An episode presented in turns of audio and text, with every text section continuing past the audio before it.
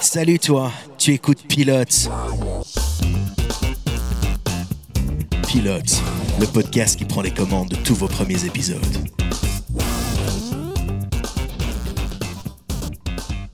Salut à toi, tu écoutes Pilote, je suis Jack et aujourd'hui, comme chaque semaine, je me suis entouré de la meilleure team pour vous parler série avec envie et avec moi il y aura Mehdi. Salut à tous. Et également avec nous, encore une fois, il commence à s'habituer au fauteuil autour de la table virtuelle de Pilote, c'est Lucas. Bonsoir, bonjour à tous. Bon, comment ça va les gars? On se retrouve cette semaine, encore une fois, en forme? Ah bah comme un Ouais. lundi, hein. Comme un lundi, effectivement, oui. on- Sauf qu'on a dit samedi soir. C'est ça, nous sommes le samedi Eh oui. 10 février, il est 21h51 à l'heure où on enregistre. Mais bon, vous nous découvrez ce dimanche matin, du coup, comme prévu, parce que c'est normalement le jour où on est censé diffuser les épisodes, la matinée où on est censé diffuser les épisodes. Là, on peut le faire, on a pris un peu le temps, on se met bien. Et euh, aujourd'hui, on va se mettre bien avec plein de sujets, notamment autour de la table. On va parler des news avec le spin-off de Suits qui fait son retour. On aura aussi toujours un autre spin-off du côté de Game of Thrones. Puis on parlera de Disney qui s'attaque au partage de comptes, un grand classique de, de 2023-2024. Et puis on aura également euh, bah, Rocco Siffredi qui débarque sur vos plateformes avec un biopic. Donc ça c'est du côté des news, il y a pas mal de choses. On aura aussi nos watchlist. Euh, petit teasing les gars. Lucas, toi de ton côté, tu vas nous parler de quoi dans ta watchlist Ben moi je vais vous parler de Crosscode, donc on va passer un peu par le jeu vidéo parce que les séries j'aime bien. Mais bon, gros nerd que je suis, évidemment, je passe du temps sur le Steam Deck. Et puis on va vous parler d'un petit documentaire parce que la fiction aussi, hein, ça va bien deux minutes, mais de temps en temps un docu ça fait plaisir. Et on va parler de Get Back, le docu sur les Beatles. Voilà, si vous connaissiez pas, vous allez voir, c'est du très lourd. Super, et du côté de Mehdi Mais moi, je vais vous parler de jeux vidéo et d'une série. Euh, pour le jeu vidéo, ce sera Life is Strange, qui est un jeu vidéo en série d'ailleurs, et euh, Pushing Daisies, une vieille série euh, du début des années 2000. euh, Enfin, non, fin des années 2000, euh, un peu avant 2010. quoi. Et Et pour toi, ma Jack, part, tu vas nous parler aussi d'une série et d'un jeu, c'est ça? Et pour ma part, vous n'y couperez pas. Il y aura aussi du geek et aussi du fan de série. J'ai joué à Tekken 8 cette semaine, beaucoup, très fort, et je suis dans le classé. Je vous en parlerai plus tard. Et en série, je vais vous parler de Monsieur et Madame Smith. Et c'est pas le film, non, effectivement, il y a la série qui est revenue. On vous en a parlé dans euh, l'agenda des séries. Et bah, il est temps que je vous en dise un petit peu plus. Du côté du pilote de cet épisode de pilote, on va parler de The Bear. Vous avez voté pour cette série-là dans le sondage. Bon, on va vous raconter son premier épisode aujourd'hui. Bon, bah, je propose qu'on démarre tout de suite cet épisode de pilote avec le jingle et puis on attaque les news. Mehdi, c'est toi qui ouvre la première? Allez, pourquoi pas Allez, on fait comme ça, jingle. Allez, Mehdi va nous parler donc de Suits qui a droit à son spin-off. La série fait son retour. Et oui, Su- Suits va faire son retour, une nouvelle série validée. Elle se déroulera à Los Angeles. Ce n'est pas une surprise, Suits is back. La série judiciaire est extraordinairement populaire aux États-Unis. Le vieux drama judiciaire avec Meghan Markle, Markle, Markle euh, terminé Markle. en 2019, euh, cartonne sur Netflix et sur Peacock, au point d'avoir été la série la plus streamée aux USA en 2023 toutes catégories confondues. Plus fort encore, Suits a battu un record détenu depuis le confinement par The Office. Alors, NBC Universal ne va pas louper le coche et vient de commander Suits LA, une nouvelle série dérivée, pas une saison 10 de, de Suits, mais un spin-off qui, comme son nom l'indique, passera de la côte est à la côte ouest pour se dérouler à Los Angeles. La production devra démarrer fin mars à Vancouver. Je vois pas où est la côte ouest à Vancouver, moi, mais euh, peut-être que dans les studios, ils ont, ça, ils ont ce qu'il faut. La nouvelle itération suivra Ted Black, un ancien procureur fédéral de New York, qui s'est réinventé en représentant les clients les plus puissants de Los Angeles. Euh, le synopsis dévoile son entreprise est à un point de crise et pour survivre, il doit assumer un rôle qu'il a tenu avec mépris tout au long de sa carrière. Ted est entouré d'un groupe de personnages stellaires qui testent leur loyauté envers Ted et entre eux, alors qu'ils ne peuvent s'empêcher de mélanger leur vie personnelle et professionnelle. C'est le créateur de Suits, Aaron Korsh, qui, est encore à l'écriture et à l'origine du projet. À part ça, bah, quel est le rapport avec l'original? Pour l'instant, on ne sait pas. Parce que rien n'indique que Gabriel Max, Macht, euh, Patrick G. Adams, Rick Hoffman, Meghan Markle, Gina Torres ou Sarah Rafferty seront là. Et en même temps, on se dit qu'un nouveau Suits, sans eux, cela risque d'avoir du mal à fonctionner. Rappelons qu'un premier spin-off de Suits à Chicago, intitulé Pearson et avec Gina Torres en star solo, avait échoué de manière spectaculaire en 2019. Le vrai bon coup serait certainement d'arriver à faire revenir Meghan Markle, même si cela semble impossible aujourd'hui. Pour l'instant, donc, aucun nom n'a fuité du casting et on ne sait même pas encore qui jouera ce fameux Ted Black. Suits LA sera à voir en 2025. Est-ce que vous avez maté Suits, les gars? Oui, Eh le ben, début du moins. Pas du tout. Ouais, je... pour- l'image que j'ai de Suits, c'est vraiment la série pour ma maman, quoi. ah, moi, je sais même pas de quoi ça parle concrètement. Je sais Eh je ben, suis moi, je peux totalement vous passé à raconter de quoi ça parle, si vous voulez, en vitesse. Ah oui. En vitesse, c'est euh, un personnage qui s'appelle Mike Ross, qui est un peu un surdoué. Il, lit un truc, il le retient tout de suite, etc. Il est super intelligent. Et euh, c'est un peu un petit, pas un petit criminel, mais pas quelqu'un de, très fréquentable. Et euh, en gros, il est payé par des gens pour aller passer euh, des examens à Harvard, etc. À Harvard, principalement.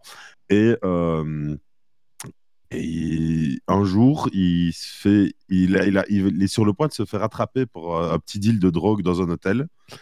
Et euh, du coup, pour fuir les policiers qui le, pourchassent, il rentre dans un entretien d'embauche pour bosser dans une grande firme d'avocats.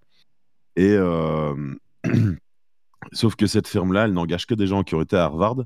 Et vu que lui, bah, il sait réussir les examens, mais qu'il n'a jamais été inscrit là-bas, bah, il, il dit bah si bah, moi je peux te faire réussir ton entretien mieux que tout le monde Euh, il dit euh, le code de la- le code de, de- de- de loi du travail je le connais par cœur.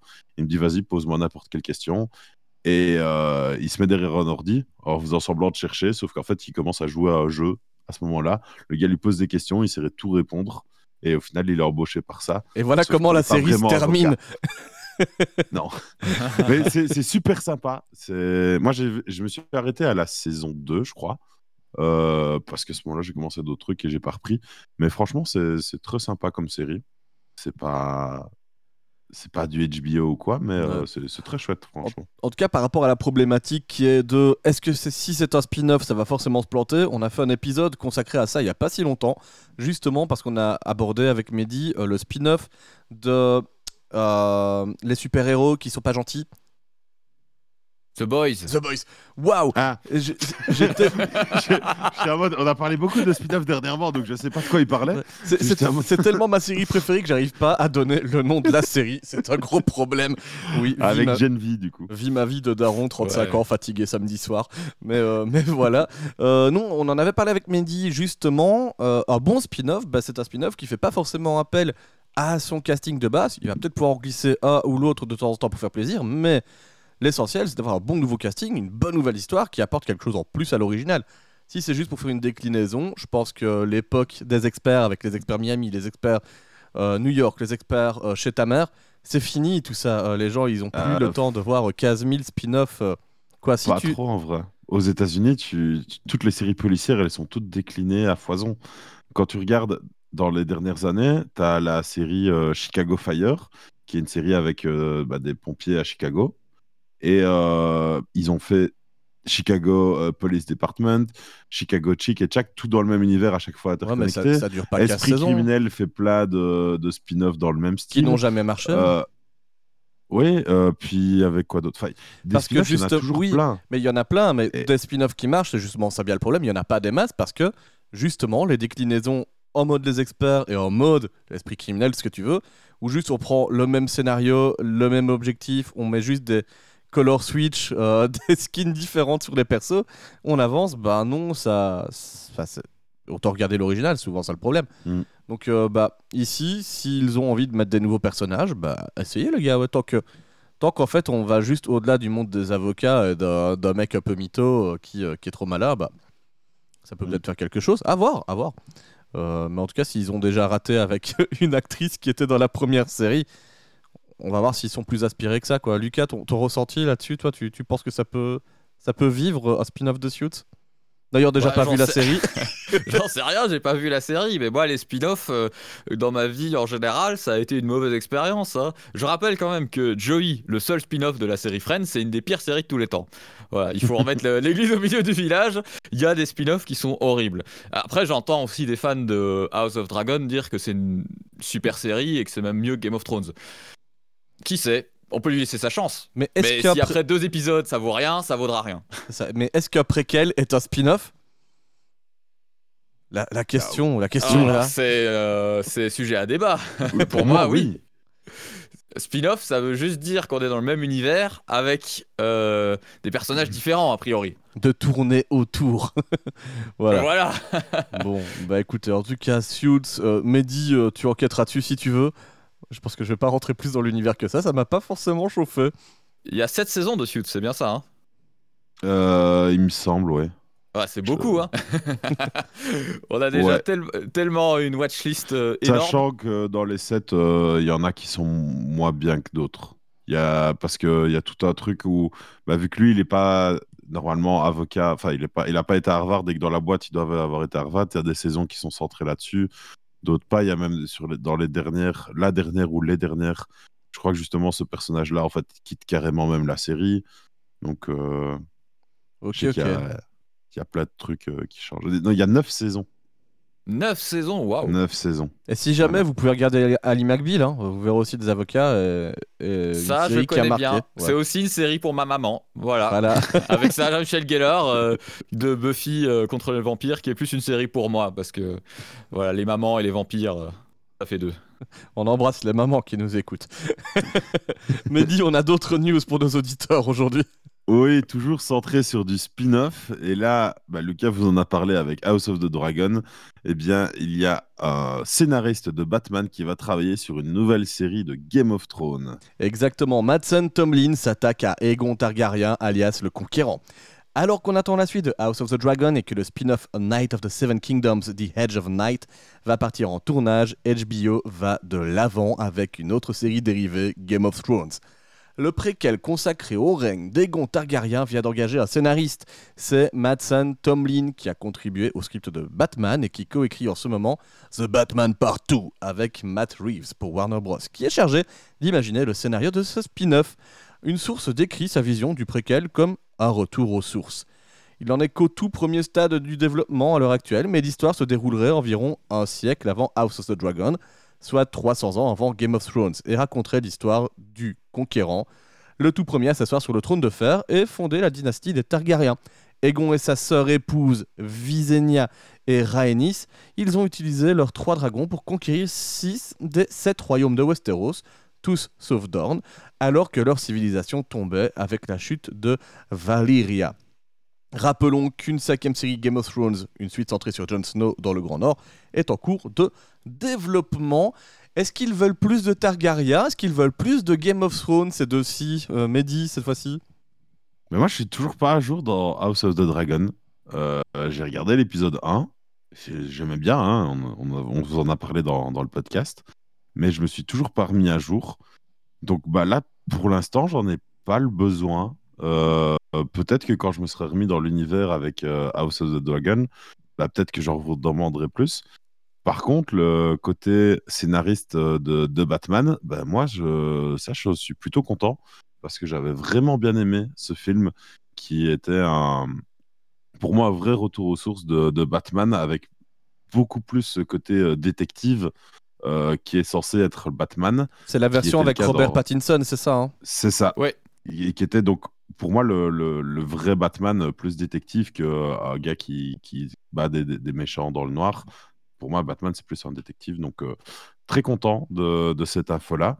Donc, euh, je- j'attends. Mais je suis pas très, très hype. Quoi. Et toi, Lucas? Et ben moi, comme Mehdi, euh, je suis à jour que sur Game of Thrones, pas sur euh, House of the Dragon. Mais contrairement à Mehdi, j'ai détesté le film de Batman de Matt Reeves euh, avec Robert Pattinson, voilà, qui est un succès critique euh, quand même, c'est que mon avis. Mais en attendant, j'ai trouvé ça vraiment assez stupide pour des détec- détectives quand même. ils devraient euh, peut-être se renseigner un peu plus. J'étais assez déçu de ce script, justement. Et euh, du film pour d'autres raisons. Voilà, vous savez que je suis peut-être que je suis très attaché au son et euh, j'aime pas trop euh, les films où c'est boum boum boum boum très fort. Tenet aussi était une grosse déception pour moi et je mets un peu The Batman dans le même panier. Donc pas forcément rassuré que ce soit à lui qu'on donne du scénario pour cet univers de Game of Thrones qui a déjà été beaucoup malmené depuis quelques années. On verra. Je ne veux pas condamner la série d'office, mais voilà, pas rassuré par euh, cette petite décision hollywoodienne. Euh, moi, je suis, je suis entre, entre vos deux avis, c'est-à-dire que comme Mehdi, bah, je suis pas à jour du tout sur House of the Dragon. à vrai dire, quand on a fait l'épisode consacré à cette nouvelle série, bah, j'avais bien aimé, mais sans non plus être très hypé. Il y avait d'autres trucs à mater à ce moment-là. Et puis, maintenant qu'il y ait une nouvelle série, bah, je me dis que si c'est toujours sur HBO, ce sera de qualité, il n'y a pas trop de soucis. Surtout avec, avec le scénariste qui est derrière. Mais j'ai toujours pas plus de hype. Il faudrait déjà que j'ai envie que de terminer euh, House of the Dragon. Donc il y a un wagon de retard pour moi. Euh, bon, non, euh, non, en fait, non, moi j'en serais pas. On vous en parlera peut-être pour vous dire au moins si c'est bien ou pas au, lancement de la série, mais est-ce que je vais me faire tous les épisodes À la limite, j'ai plus envie de revoir Game of Thrones aujourd'hui que de commencer une nouvelle série dérivée de, de Game of Thrones. Voilà. J'avoue, moi aussi, vu que ça fait longtemps maintenant que c'est fini. Ça s'est fini quoi en 2018, 2019 Ouais, c'est quand même assez récent, mais l'air de rien, maintenant que tu n'as plus à attendre des semaines et des semaines pour pouvoir voir les suites, bah, euh, ça peut donner une autre perspective sur la série, quoi.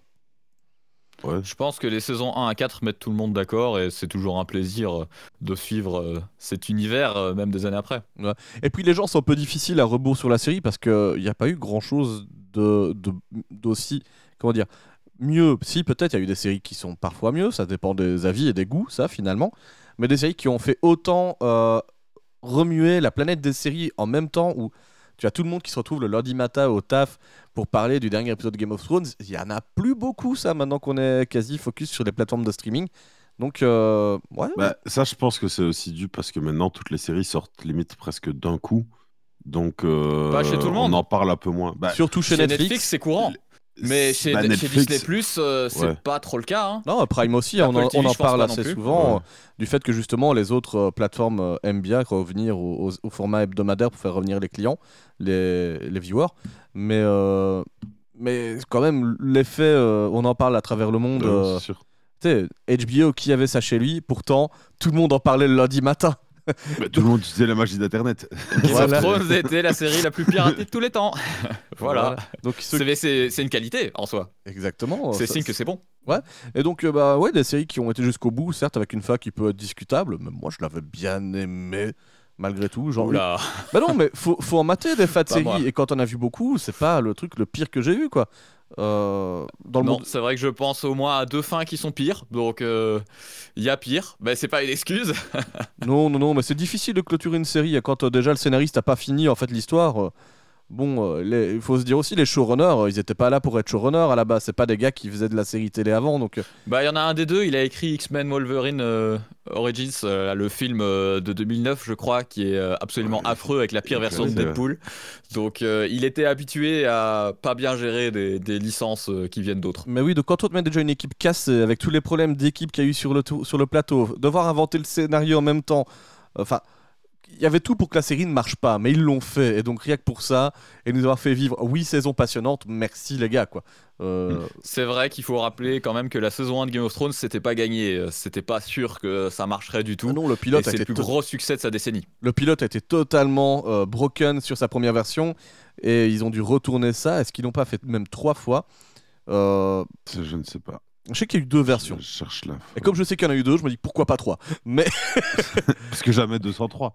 Voilà, exactement. Parce que on sait que Hollywood est bâti sur ce genre de dicton. Mais mais, mais ouais. Donc euh, bon, en tout cas sur la, nouvelle version, je suis pas forcément chaud. On va passer à de nouvelles news parce que bah il y a encore plein de choses à se dire. Et on va passer du côté de Disney qui suit Netflix, Mehdi, et déclare la guerre au partage de mots de passe sur sa plateforme. Eh oui, le la promesse de streaming bon marché, pratique et sans publicité a participé à la révolution du visionnage de films et de séries à la maison, entre Netflix, Disney ⁇ Prime Video ou encore Apple ⁇ et encore ça, c'est que en Europe, la compétition est rude depuis quelques années. T'as oublié Ovio. Oui, c'est vrai. Je... Oh, ah, le succès de ces plateformes s'accompagne cependant d'un durcissement des conditions d'abonnement, l'augmentation régulière des prix, l'arrivée de la publicité ainsi que l'inter- l'interdiction du partage de comptes sont à l'étude, notamment chez Netflix, qui a déclaré la guerre à l'échange de mots de passe l'an dernier. À présent, c'est Disney Plus qui suit ce mouvement. Même si la nouvelle ne s'applique pour l'instant qu'aux États-Unis et au Canada, le New York Times a annoncé que le service euh, streaming Disney, qui, englobe donc ESPN et Disney Plus, met à jour leurs contrats d'abonnement respectifs. Des utilisateurs ont ainsi commencé à recevoir des emails présentant les nouvelles modalités. Nous ajoutons des limites sur le partage de votre compte en dehors de votre foyer. L'article du New York Times décrit ces, dé- ces décisions comme la dernière tentative de Disney pour que ces différents services de streaming deviennent rentables cette année au lieu d'accumuler des millions de dollars de dettes qui pourraient faire plonger le groupe. Le rapport note que Disney a, écouté- a écoulé plus de 500 millions de dollars en pertes à cause de Disney+, et Hulu et ESPN+, combinés. Netflix a maintenant institué des frais mensuels supplémentaires de 6 euros par mois pour les abonnés souhaitant partager leur mot de passe. La démarche de Disney sera-t-elle exactement la même? Et si oui, à quel prix? La réponse, on ne l'a pas encore. Bon, il y, a deux- y a plusieurs questions qui se posent là-dedans. c'est Est-ce que ça peut être efficace justement de mettre encore des limites comme ça de partage de mot de passe limité? Est-ce que vous, ça serait un frein à, l'achat d'un abonnement Disney ⁇ Et puis, euh, ben, est-ce que euh, est-ce que c'est pas finalement les productions de Disney ou de Netflix qui ne sont pas assez bonnes qui font que les gens ne prennent pas d'abonnement Euh, La parole est à vous, euh, Lucas. Tiens, je te tends, euh, je le micro. Eh ben, moi, le business model des services de streaming, ça m'intéresse pas mal, parce que ma passion dans la vie, encore plus que les séries, c'est la musique. Et figurez-vous que c'est la même histoire pratiquement avec Spotify, qui va devoir monter ses prix jusqu'à trouver une rentabilité. Alors peut-être que le problème n'a pas la même ampleur, parce que le débit, ça coûte de l'argent, et streamer des séries, évidemment, c'est beaucoup plus de données que streamer de la musique. Mais on est quand même sur des systèmes où le droit d'auteur fait aussi que euh, casser les prix comme ça avec des services qui ont beaucoup de contenu et qui coûtent vraiment pas cher, c'est pas possible à long terme. Et tous ces services de streaming que vous connaissez, euh, même s'il y a une grosse entreprise derrière comme Disney euh, qui fait des milliards, ils vont devoir monter leur prix. C'est inévitable. Et donc je suis pas du tout surpris d'une annonce euh, comme ça, parce qu'évidemment le partage de compte, ils voient ça tous comme un manque à gagner. Moi, ma situation, c'est que j'ai que des services de streaming sur des comptes d'autres gens. Je ne paye pas mes abonnements. Voilà, j'ose euh, l'avouer. Et la conséquence première de ce genre de décision, à mon sens, c'est d'augmenter le piratage. Il faut euh, être réaliste sur euh, les conséquences de la, de la, voilà, du fait que maintenant on a 5 services de streaming à la place de 1, parce que pendant plein d'années Netflix était quasiment le seul. Et les gens vont plus pirater des séries. Malheureusement c'est inévitable et euh, bah, les, gros comme Disney en souffrent un peu et les producteurs de séries qui sont souvent euh, payés moins, euh, les acteurs, euh, les extras, vous voyez le, bas euh, de l'échelle, pour eux c'est beaucoup plus dur à encaisser. Ouais, exactement. Moi, je trouve que le, le système de Spotify est une bonne méthode en fait pour bloquer un peu les gens sur le, le partage de comptes. C'est-à-dire que ça m'est jamais venu à l'idée de partager mon compte Spotify, puisque si je lance une chanson depuis une autre application, d'une autre plateforme, par exemple sur mon PC en même temps que je vais sur mon GSM, eh ben euh, ça me change ma piste, par exemple. Donc tu sais pas l'utiliser à deux endroits au même moment. Et donc, euh, bah oui. Euh... Si tu as le compte famille pour Spotify, tu payes euh, 16 euros par mois et tu peux avoir 6 comptes. Voilà, mais donc on en vient justement à ce côté, on ne partage pas chez Spotify son compte avec n'importe qui. À ce moment-là, on prend un compte famille. C'est ce que, en fait, Mhm. essaye de faire finalement Netflix, Disney et les autres. Sauf que bah, finalement, euh, comme tu as euh, quatre comptes sur un même compte solo, 4 à 5 comptes, hein, enfin moi j'ai un abonnement Mhm. Amazon, je peux partager à plusieurs personnes. Bah, forcément qu'on va les partager. Je- Enfin, j'ai pas besoin d'avoir quatre comptes rien que pour moi. Donc, euh, donc par contre, si jamais il y avait qu'un seul compte et que bah, euh, j'avais mon beau-frère qui euh, démarre une série en même temps que moi, que du coup ça me changeait la série, bah, je lui passerais pas quoi, parce que ça me ferait chier de Ouais. payer pour, pour casser mon, mon visionnage. Donc euh, il y a peut-être d'autres méthodes que juste dire, bah, en fait, vous allez payer plus et, et si jamais vous avez un smartphone, vous pouvez quand même toujours streamer euh, plusieurs comptes sur des endroits différents quoi. Euh, parce que ça marche en fait, hein, si tu as Netflix ou prochainement Disney Plus euh, qui va Ouais. faire ce Bah, blocage-là. ici- Si tu as un smartphone ou un ordinateur portable, bah, comme ils sont en déplacement et mobile, tu peux les streamer sur ta télé, c'est pas un problème. Mais moi, ici, je voulais quand même revenir que, sur le fait que, bah, au final, techniquement, la, statistiquement, en tout cas, la stratégie de Netflix, bah, elle a été payante parce que sur l'année 2023, ils ont eu 30 millions de comptes euh, créés en plus. Enfin, ils ont 30 millions, euh, 30 millions d'abonnés en plus par rapport au début d'année. Euh, donc maintenant, ils sont à 260 millions d'abonnés, alors qu'en début de 2023, ils étaient à 230 millions. Et donc, bah, quand je vois ici le graphe de statistiques d'abonnés depuis euh, 2013, euh, l'augmentation sur l'année 2023 est quand même beaucoup plus forte que celle de 2022 ou encore 2021 où ça stagnait, voire ça, ça, ça baissait un tout petit peu en 2021. Donc visiblement, en tout cas, la, la stratégie, elle a, elle a marché.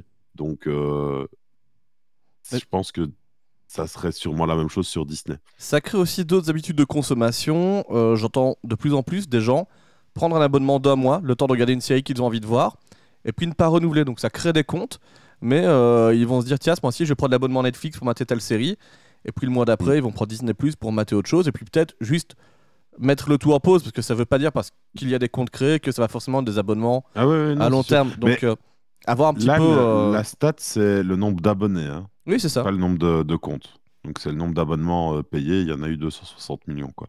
Mais après, oui, comme euh, Lucas le dit, bah, moi ici, depuis que Netflix a arrêté le partage de comptes, maman s'est pris son propre compte. Moi, j'ai arrêté euh, le compte de la famille qui était, qui était à mon nom. Et euh, depuis, ben ouais, je, j'utilise beaucoup plus la magie d'Internet. Euh, à tel point que bah, j'ai j'ai investi euh, dans, dans des composants en plus pour me refaire un serveur plus efficace Ouais, il a une et baguette avoir vraiment magique. mon euh, propre Netflix euh, qui, qui, pour moi, là, me correspond même plus que, que les plateformes, toutes les plateformes payantes parce que quand quand il y a quelque chose qui sort, ben, je peux me l'ajouter facilement et je peux retrouver des, vieilles séries euh, qu'on ne trouve plus euh, sur aucune plateforme actuellement, euh, comme bah, la majorité des séries HBO et, autres. Donc, donc voilà, moi, c'est sûr que quand Disney mettra en effet en pratique son, sa de partage de compte, bah, moi, j'arrêterai juste l'abonnement de la famille et, et je continuerai à- encore plus à, à utiliser la magie d'Internet. Bon, j'ai compris que vous aimez la magie d'Internet ici, mais j'ai une autre question. Est-ce que vous aimez le sexe? Ah, ça, c'est ma troisième passion après la musique et les séries. Est-ce que vous aimez le super sexe? Ah, Euh, c'est lequel C'est celui avec Rocco Siffredi. Oui, parce Ah bah qu'en alors. fait, sans transition, enfin si, il y en avait une justement, je vais vous parler de la nouvelle série qui va tourner autour de la vie sulfureuse de Rocco Siffredi. Loin d'invoquer toute la vulgarité du X, la série a été créée et écrite par, le- par la scénariste italienne Francesca Manieri, militante féministe. La nouvelle bande-annonce tamisée de Super Sex, la série Netflix dédiée à la légende du X, Rocco Siffredi, assure d'allumer la mèche de la dynamite. Pourtant, l'élégante bande-annonce promet de s'écarter de la vulgarité pornographique que nous pourrions attendre du projet. La série a été créée et écrite par la scénariste italienne Francesca milina- militante féministe. Au casting de cette fresque charnelle, Alessandro Borghi de Subura incarnera Rocco.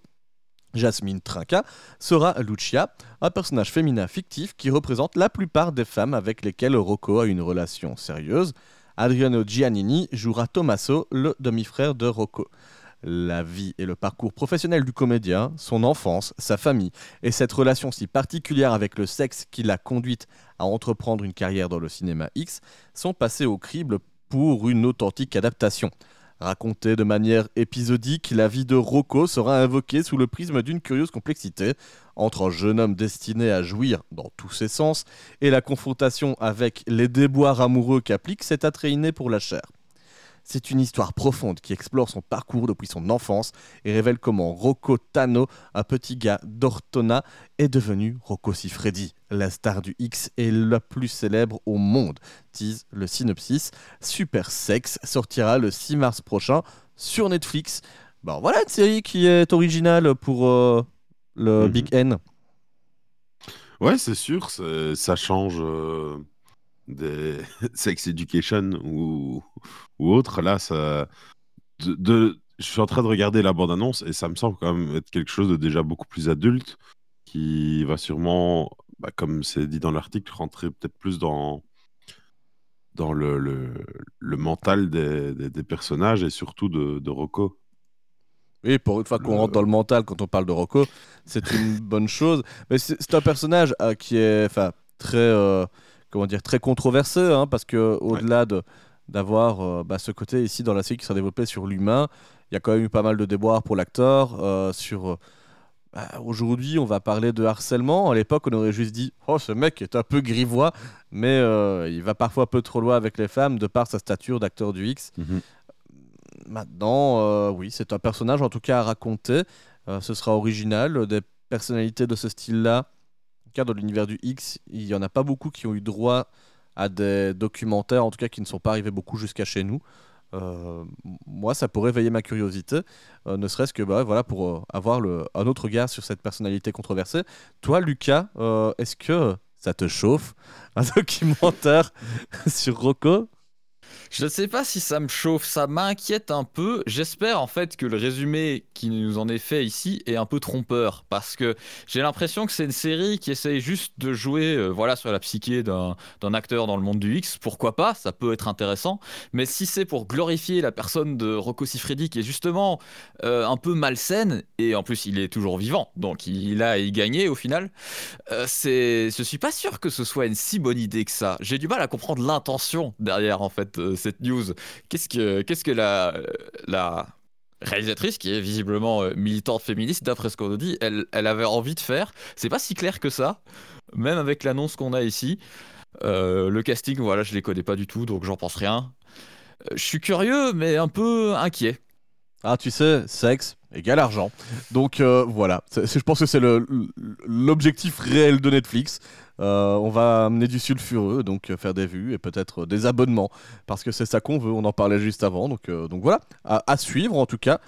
Euh, Oui, mais si vous êtes curieux quand même d'un peu en apprendre plus sur le personnage, il y a un documentaire qui est déjà sorti en 2016 qui s'appelle tout simplement Rocco et qui euh, raconte des anecdotes euh, qu'apparemment il avait jamais rencontré, euh, racontées devant la caméra, mais certaines sont, euh, sont ouais, justement très malsaines. Et il y a d'autres personnalités voilà, de, ce monde-là qui parlent de lui. Et en fait, il y a des moments affreusement malsains qui ont été filmés. Donc, comme on est dans le documentaire, c'est peut-être quand même un petit peu plus honnête et moi je vous conseille en tout cas ce documentaire si ce milieu-là vous intéresse voilà c'est pas forcément pour tout le monde Et ben voilà, en tout cas, on vous en reparlera peut-être dans les prochaines semaines si bah, la série, ce biopic tombe dans les sondages de, pilotes, euh, on sait jamais.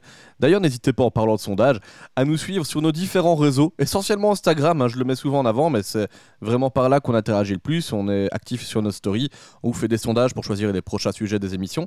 Parfois on balance des news aussi. Euh, et puis alors, on est aussi présent sur Facebook, euh, TikTok notamment. Et puis on est présent sur toutes les plateformes de podcast pour nous écouter Spotify, Apple Podcast, Google Podcast. Bref, si vous voulez nous retrouver, vous tapez pilote dans votre moteur de recherche. Il y a quand même pas mal de chances que vous nous trouviez. Donc euh, voilà, Euh, n'hésitez pas. On est un podcast 100% indépendant et gratuit. Et donc, euh, bah, si vous voulez nous soutenir, la meilleure des choses, c'est même pas de nous donner un euro ou quoi que ce soit, c'est de vous abonner et puis de partager les épisodes. Et comme ça, bon, on sera de plus en plus nombreux à pouvoir parler séries tous ensemble. Et puis n'hésitez pas à nous envoyer des messages, on y répond à chaque fois dans nos applications. Souvent sur Insta, je le rappelle encore une fois. Voilà. Les gars, je propose qu'on passe à la suite. Et promis, cette fois-ci, dans la watchlist, on va vous parler de nos séries, jeux, films, etc. Coup de cœur du moment. Euh, cette fois-ci, on va faire le ping-pong. Apparemment, la semaine, là, il y a 15 Ouais. jours, c'était un peu long d'enchaîner chacun son tour nos deux sujets. Euh, pas de problème, on va refaire ça. Chacun son tour. Et on commencera avec euh, Lucas. Et je mets un petit jingle pour te lancer, Lucas. C'est parti. Lucas qui va nous parler de Crosscode dans la watchlist. Et oui, moi je voulais vous parler de Crosscode parce que j'adore le jeu vidéo depuis très longtemps et Crosscode c'est un action RPG qui est sorti en 2018 et oui, j'y joue pas direct moi au jeu, j'attends un peu euh, qu'il soit plus mature sur toutes les plateformes. Donc vraiment toutes. Que vous ayez un PC ou une console, il est partout. C'est développé par Radical Fish Games, euh, une voilà, une studio assez récent. Et c'est un, un action RPG un peu inspiré de Chrono Trigger. Voilà, si vous connaissez un peu ce monde de RPG japonais, Chrono Trigger, il est absolument culte. C'était Ah. sorti sur Super Nintendo. C'est ça pour resituer quand même un petit peu. euh, c'est vraiment un, un- un vieux jeu qui est un peu une figure historique du RPG, de ces jeux de rôle euh, japonais de l'époque des années 90 en fait. hein. Euh, je, précise comme on est surtout sur un podcast série, peut-être que tout le monde n'est pas calé en jeux vidéo. C'est vrai, et les designs étaient euh, créés par Akira Toriyama, donc euh, euh, l'inventeur de Dragon Ball aussi. Et j'ai joué à Chrono Trigger il y a quelques années et j'ai beaucoup aimé. Alors ce crosscode, il m'a rendu curieux. Et c'est vrai que comme ce genre de RPG est très long, voilà, je suis à bientôt à 50 heures et j'ai pas encore tout à fait fini. Je suis plus proche de la fin que du début, heureusement. Mais c'est une longue aventure avec un scénario assez dense et euh, qui est particulier dans Crosscode puisqu'on a une espèce de double histoire où euh, les personnages euh, du jeu sont eux-mêmes dans un jeu, dans un MMO, et donc ils ont à la fois leur vie personnelle dont ils parlent, mais toute l'action se passe dans un MMORPG en fait. Et nous on incarne Léa qui a une amnésie et qui est apparemment dans le coma. Et donc qui n'existe que dans le jeu. Elle n'a pas de vie dans le monde réel, contrairement aux autres personnes autour d'elle. Elle, elle ne découvre sa vie qu'à travers le jeu et elle essaye de se remémorer euh, ce qui lui est arrivé. C'est assez prenant, c'est euh, bien écrit, euh, c'est un espèce de, double lore, puisque évidemment on a, on a le monde réel et puis des fois on a des petites anecdotes de développement sur ce jeu fictif. Alors comme le design le sous-entend, on a des puzzles, voilà, il faut, des fois il faut un peu se les méninges. Euh, ils sont plutôt bien réussis, mais malheureusement, dans un jeu où il y a autant de contenu, il y a quelques quêtes secondaires un peu euh, stupides et un peu trop difficiles. Enfin, je dis peut-être ça parce que je suis pas très malin, mais moi, les puzzles trop compliqués, ça a jamais été mon truc. Le système de combat, par contre, il est très satisfaisant à apprendre. Le jeu, il va vraiment progressivement et il est intéressant à manipuler même après des heures et des heures. C'est ça qui fait sa plus grande force, je pense. L'équilibrage, donc c'est-à-dire l'adaptation de la difficulté au long d'une aventure aussi longue avec euh, une- un monde aussi grand, vous vous doutez bien que c'est compliqué, c'est pas toujours parfaitement bien réglé, mais on est quand même dans du bon, et c'est pour ça que je vous recommande Crosscode. Voilà, c'est un jeu très long qui peut se faire par petits bouts. hein. Moi, j'y joue euh, sur Steam Deck personnellement, et je fais des petites sessions de une demi-heure. Une heure max, j'avance dans mes petits donjons. Euh, vous pouvez sauvegarder à n'importe quel moment. Allez, allez vous cuisiner euh, un petit plat de pâtes si vous voulez et revenir dedans quelques heures plus tard. Vous n'aurez pas oublié les éléments importants. Donc n'hésitez pas, Crosscode en promo euh, sur Steam, GOG, Nintendo Switch, PlayStation, Xbox, partout, euh, par un petit, euh, une petite firme qui va bientôt sortir d'autres jeux, mais en attendant que ça, sorte, un petit RPG à la japonaise, ça fait toujours du bien. Je viens de jeter un œil aux illustrations que j'ai pu trouver sur, sur Google en, t'écoutant. C'est un jeu qui rappelle la 16 bits, hein, donc la génération justement Super Nintendo. C'est un graphisme en 2D vu du dessus et euh, ça me rappelle vraiment le jeu Secret of Mana quand je le vois comme ça, qui était aussi un action RPG des premiers de l'époque. Euh, ça a l'air Tout à fait, c'est inspiré de tous ces actions RPG euh, japonais sortis à l'époque. Donc on est sur vue du dessus, pixel art, mais il y a de l'action, hein. vous n'êtes pas du tout sur du, du tour à tour, il n'y a pas de temps d'attente, vous êtes vraiment dans le feu et dans la panique tout le temps. Voilà, avec un gameplay euh, assez unique puisque vous avez à la fois le corps à corps et la distance, et donc euh, c'est toujours euh, dans la micro-décision hein, que le, le plaisir se trouve, et euh, euh, voilà. Et en parlant, euh, je te laisse finir. ouais. Ouais, vous montez à la fois euh, votre XP sur l'aspect distance, l'aspect euh, euh, range, comme on dit dans, dans le milieu. Distance, à portée. La portée, ouais. Ouais, vous, gérez votre portée et c'est ça euh, qui fait que ce système de combat est bien parce qu'il y a l'aspect élémentaire, donc vous avez quatre éléments dans le jeu. euh, voilà, si vous jouez à Pokémon, vous voyez euh, que c'est une histoire de, de faiblesse et de résistance. Et voilà, c'est tout ça en temps réel avec des combats assez dynamiques. Et c'est pour ça que c'est un jeu que je trouve intéressant parce que même si vous allez regarder une vidéo sur YouTube, vous comprendrez pas pourquoi le système de combat est intéressant. Il faut vraiment l'expérimenter. Et voilà, Crosscode, c'est à tester sur toutes les plateformes. Voilà, n'hésitez pas à nous dire si vous l'avez essayé maintenant en commentaire pour voir si vous avez kiffé comme Lucas sur ce jeu. En parlant de micro-décision, justement, ça va être à Mehdi d'en faire une. Tu vas nous parler de quoi, Mehdi? De Life is Strange ou de Pushing Daisies? Mais moi, je- vu que Lucas vous parlait de jeux vidéo, je vais rester dans, dans cette optique-là et vous parler de Life is Strange. Parce que Lucas vous parlait d'un jeu qui était sorti sur toutes les plateformes, sauf qu'il a oublié une plateforme importante qui est les téléphones mobiles. Parce que moi, mon jeu, il est sorti sur toutes les plateformes. Vous pouvez le retrouver sur Windows, Linux, Mac, PS3, PS4, Xbox 360, Xbox One, Xbox Series X. Euh, ah non, pas, pas les, les next-gen. Est-ce suis est- est-ce trompé. que le jeu sur Euh, Wii U? Ouais. Il y a iOS, Android et même un truc qui n'existe plus maintenant, Google Stadia. Parce que ça, on l'oublie, mais ça n'existe déjà plus. T'as raison, j'avais oublié.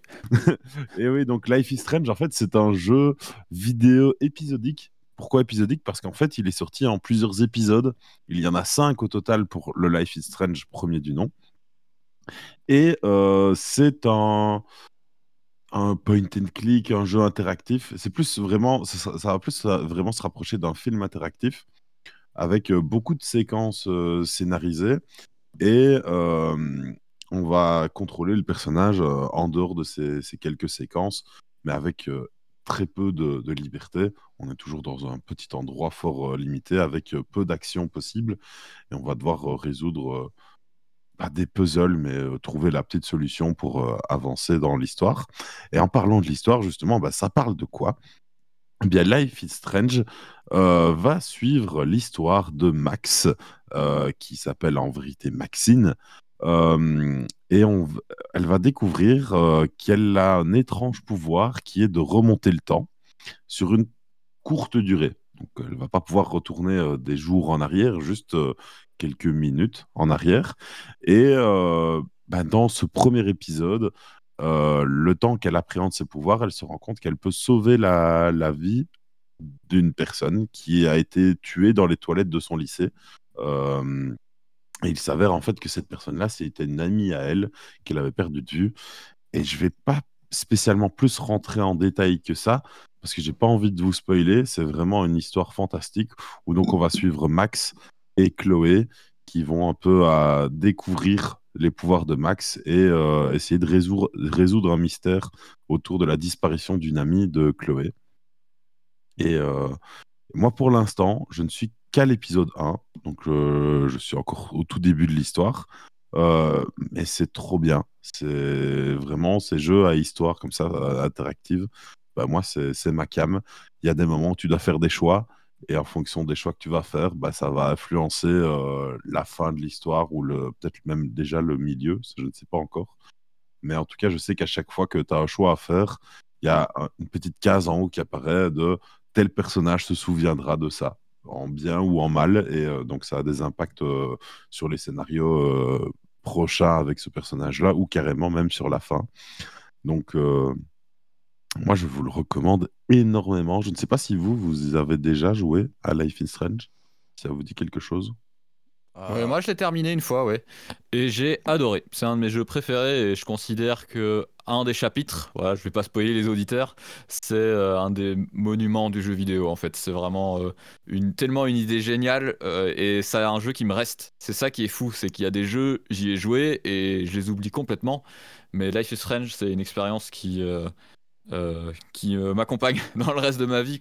Et euh, ouais, vraiment, euh, que vous y jouez sur mobile, PC, euh, on s'en fiche. Jouez à Life is Strange. Ah, moi, j'ai C'est fait- ça. J'ai jamais fait Life is Strange, mais j'ai fait pas mal de jeux du style. J'avais fait les The Walking Dead en jeu épisodique euh, dans le genre, et The Wolf Among Us. C'est des styles que j'aimais bien, mais que je- j'associe vraiment à l'époque 2010, où euh, c'est un style qui a Mhm. vraiment commencé à, à pulluler dans tous les sens, parce qu'il y a eu pas mal de jeux, jusqu'à arriver quelques années plus tard à la fermeture du studio qui faisait tous ces jeux-là. Donc euh, je regarde un souvenir doux et amer, et donc euh, quand il y a les jeux épisodiques, je vais plus trop dessus, parce que je me dis que j'ai... En fait, j'ai déjà fait le tour de ce genre d'expérience, et que bon, j'aime bien avoir le, le tout en complet directement maintenant, et d'avoir Ouais, un petit peu plus de part dans, l'action.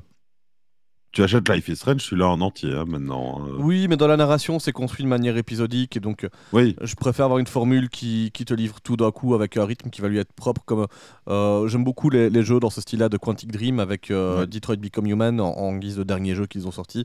où Ouais, bon, là ils ont pris le temps de faire un jeu beaucoup plus gros, donc il y a plus d'action que vraiment des embranchements qui mènent un peu plus loin que dans ces petits jeux épisodiques où souvent, bon, le scénario il va quand même plus ou moins au même endroit. Peu importe Mhm. les choix que tu fais, quoi. Donc, euh, mais je veux pas de- dire aux gens de ne pas aller dessus parce que ça, Life is Strange a vraiment eu une belle, euh, une belle fanbase. Il y a beaucoup de gens qui l'ont bien aimé. Donc, euh, si ça vous dit, euh, profitez-en. En plus, comme c'est en format épisodique comme les séries, bah, on, fait le tour, euh, on fait le tour du sujet comme ça. Ouais. Et alors pour ma part, bah, comme on a parlé jeux vidéo avec euh, Lucas et Mehdi, je vais enchaîner avec mon actu jeux vidéo. Euh, la bagarre. Euh, cette fois-ci, c'est pas des hommes en slip. Parfois, il y en a, mais c'est Tekken 8 qui vient de sortir euh, sur pas toutes les plateformes, du coup. C'est sur PC, c'est sur PlayStation et c'est sur Xbox. La Switch, elle peut pas le faire tenir et ton smartphone, certainement pas. Euh, Tekken 8, pour ceux qui n'auraient jamais entendu parler de la série des Tekken, est pourtant sorti sur les consoles les plus connues de l'époque, c'est-à-dire la PlayStation 1 au début. Euh, Tekken, c'est une série de jeux de combat où on est en face à face, un joueur à gauche, un joueur à droite, et on a quatre boutons pour se spammer la gueule avec des coups de poing, des coups de pied. Euh, c'est un des premiers jeux qui était en 3D et où on pouvait aussi circuler. Euh, généralement, quand on voit, parle de jeux de combat, on pense à Tekken où bah, c'est juste gauche-droite dans le déplacement. Il n'y a rien d'autre. Là, Tekken, on pouvait aussi se déplacer un petit peu latéralement euh, pour le personnage, ce qui fait que bah, le, le choix des coups qu'on va donner, il faudra pas juste se dire il a tapé au milieu, en bas ou en haut. Là, il faut aussi prendre en, compte les coups euh, qui font des rotations. Et donc, euh, bah voilà, on retrouve une grosse partie du casting qui a fait la force de Tekken. Donc, il y a la famille Mishima euh, qui euh, euh, se livre une guerre acharnée de père en fils pour détenir le, pouvoir à travers le monde, tout en se faisant la bagarre dans un grand tournoi. Comme dans ton meilleur film d'action des années 80. Et bah, en fait, c'est très jouissif comme jeu. Je l'ai pris en main donc il y a une semaine. J'avais fait le Tekken 7 il y a pas longtemps parce que j'avais plus joué à Tekken depuis Tekken 3. Et euh, donc ça remonte à, deux époques de jeux vidéo d'écart. Donc euh, ouais, ça, a bien changé. J'avais refait le Tekken 7 juste avant, comme je le disais, parce qu'il était en solde à 9 euros. À un moment donné, je l'ai pris juste pour tester. Et je me suis dit, ouais, le jeu est bien, mais quoique euh, un peu long à charger en deux séquences de combat, parce qu'aujourd'hui, avec les, con- les consoles qu'on a, bah, les temps de chargement, ils n'existent quasi plus. Et bah, Tekken 8 fait que euh, bah, les séquences de chargement de combat n'existent quasi plus non plus. Donc quand tu fais du euh, combat en ligne, en classé ou ce genre de choses, bah, tu affrontes un adversaire, 6 barres, 15 secondes après, t'as le suivant, c'est reparti. Et ils ont rendu le jeu tellement nerveux qu'un round qui est censé durer 90 secondes, bah, tu l'as plié en 20 secondes si tout va bien. Donc euh, c'est assez nerveux. Il y a des nouvelles mécaniques qui ont été mises en place. Je vais pas tout dévoiler parce que bon, on reste sur un podcast série avant tout et que je vais pas aller dans les, micro-détails d'un jeu de baston. Mais c'est très nerveux, c'est très prenant. Il y a des personnages colorés avec des petits scénarios pour chacun d'entre eux. Et puis le scénario de l'histoire principale, c'est euh, c'est Hollywood. Euh, Il y a de l'action, des explosions dans tous les sens. euh, Il y a des armées qui s'affrontent. Euh, c'est digne d'un film de Van Damme, mais avec des gens qui ont des ailes et qui vont se battre dans l'espace. C'est Van Damme Cross Fast and Furious. Voilà. C'est vraiment ça que je me suis dit quand j'y ai joué. Donc, euh, faites-vous plaisir si vous aimez la baston. Euh, le jeu est très accessible. Il faut pas être un gros geek pour jouer à ça. Ça peut faire l'objet d'une partie entre potes. euh, euh, juste pour s'amuser quoi. Bon maintenant le jeu il est à 80 balles de base donc euh, si- faut, avoir envie de, de les claquer pour se faire une grosse soirée entre potes mais si vous aimez bien le genre il y a aussi Tekken 7 qui est à 9, bah, 9 10 balles quoi selon le, le cas donc vous pouvez aussi Mm. faire de la bagarre. Voilà, Euh, je raccroche les gants. Euh, Est-ce que vous aimez les Tekken vous les gars? Vous aimez la, la baston vidéoludique? Moi, je suis un gros fan de jeux de baston, oui. Tekken, euh, c'est des super souvenirs sur le 3. Et j'ai entendu dire que Tekken 8 était un peu un retour à euh, ce mode euh, de baston nerveux et complètement dément. Après, le jeu auquel, auquel j'ai le plus joué, moi, c'est Soul Calibur 3 sur PlayStation 2. Celui-là, j'ai passé énormément d'heures dessus. Et du coup, Soul Calibur 6 sur PC, pas mal aussi, mais plus récemment. Ah, moi, je suis client d'office. Tekken 8, je vais l'acheter un jour. Je ne sais pas vous dire quand, parce que euh, il faut que le portefeuille soit d'accord, mais il sera dans ma bibliothèque, euh, c'est sûr. Ouais, toi Mehdi, la bagarre? Moi, c'est pas mon genre de jeu préféré. Euh, dans les jeux de baston, j'étais plus dans les, les Dragon Ball euh, Budokai Tenkaichi. Euh, surtout le 3, euh, qui avec Lucas, on l'a poncé à l'époque quand on était jeune. On- Ah, quel bonheur. Et pendant les- Je me souviens des é- un été où euh, j'étais chez lui en vacances pendant une semaine, on avait repris le jeu à zéro et notre but c'était de le terminer le plus rapidement possible, d'avoir tout débloqué, tous les personnages et tout. Parce que c'était une époque où les personnages, bah, tu les débloquais. C'est pas comme maintenant où tu devais les acheter ou Tu- alors euh, tout était là. Tu sais que ça, je m'en souviens parce que je me souviens de ta mère qui t'avait grondé de pas avoir dormi pendant quasi une semaine avec Lucas. Et oui, bon, quand je vous disais qu'on était fan de jeux vidéo, voilà. hein. Ouais, c'était c'était la belle époque hein, quand t'avais pas de responsabilité, et tu, tu faisais que jouer. Bon. Mais ouais, euh, Pourquoi est-ce que Mehdi est encore puni ce mois-ci Ah, il a joué aux jeux vidéo. Ah ouais, c'est normal, c'est un garçon de 14 ans. Mais ouais, du coup, euh, C'était ce genre de, de jeu-là que j'aimais bien, mais j'ai pas continué là-dedans. Moi, je suis plus jeu d'aventure, euh, jeu à histoire, etc. Ou à la limite, les jeux de course, ça j'aime encore bien. Bah, si, Mais les jeux de combat, c'est moi ma cam. si jamais tu aimes les belles histoires, je te ferai essayer le mode scénar de Tekken quand tu passeras une fois à la maison. C'est rigolo. Ça va. Allez, on passe à d'autres histoires maintenant. Une histoire, celle de légendes anglaises qui ne sont pas des scarabées, mais presque. Ce sont les, les Beatles. Et oui, je voulais vous parler des Beatles parce qu'il y a une mini-série documentaire. J'ai l'impression qu'il n'y a pas assez de gens qui l'ont vu, même si c'est les Beatles. Évidemment, j'ai pas besoin de vous expliquer qui c'est. Mais en 2021, sur, euh, sur Disney, c'est toujours dispo, euh, il y a une série documentaire de Peter Jackson qui est sortie sur les Beatles avec plein d'images exclusives. Alors, Peter Jackson, oui, c'est bien le même que celui du, du Seigneur des Anneaux. C'est le même. Il est aussi passionné de rock'n'roll, en fait. Il est passionné de plein de trucs. C'est un mec incroyable. Et il a récupéré des images d'archives qui étaient jamais sorties sur un docu qu'ils voulaient produire eux-mêmes à l'époque. Euh, Enfin bon, c'était bordélique. Ils en parlent dedans, d'ailleurs. À quel point ce tournage, ils savaient pas quoi en faire. Et donc ces images sont restées euh, stockées pendant des décennies. Et finalement, lui les a récupérées, les a restaurées. Et on a fait un documentaire où c'est d'ailleurs très drôle que au début, un des premiers cartons, il s'excuse de faire des choix éditoriaux, mais il avait 40 heures de rush, je pense. Il a réduit en un peu plus de 6 heures, ce qui est déjà très très bien. Il y a beaucoup de choses à voir. Et c'est intéressant, je trouve, de les voir un peu dans l'envers du décor. Ils sont moins en mode euh, média, même s'ils sont conscients qu'il y a des caméras. Mais c'est des rockstars euh, dans leur état le plus humain. Et des fois, ils se comportent vraiment comme des gros bâtards entre eux. Ils se disent des trucs dégueulasses. euh, vraiment, ils sont super désagréables. Et c'est ça que je trouve intéressant avec cette petite série documentaire en trois parties. C'est qu'on démystifie un peu les mythes du rock'n'roll de, de musiciens parfaits, de musiciens euh, euh, géniaux. Parce que c'est vrai que malgré tout leur talent, ben, c'était des, gens comme vous et moi. Et que des fois, bah, ils se comportaient très mal. Et c'est bien qu'on voit ces aspects-là aussi euh, euh, de ces gens qu'on n'avait pas vus avant. hein. D'ailleurs, le pauvre John Lennon, il pourrait plus nous en montrer vu qu'il est mort il y a longtemps.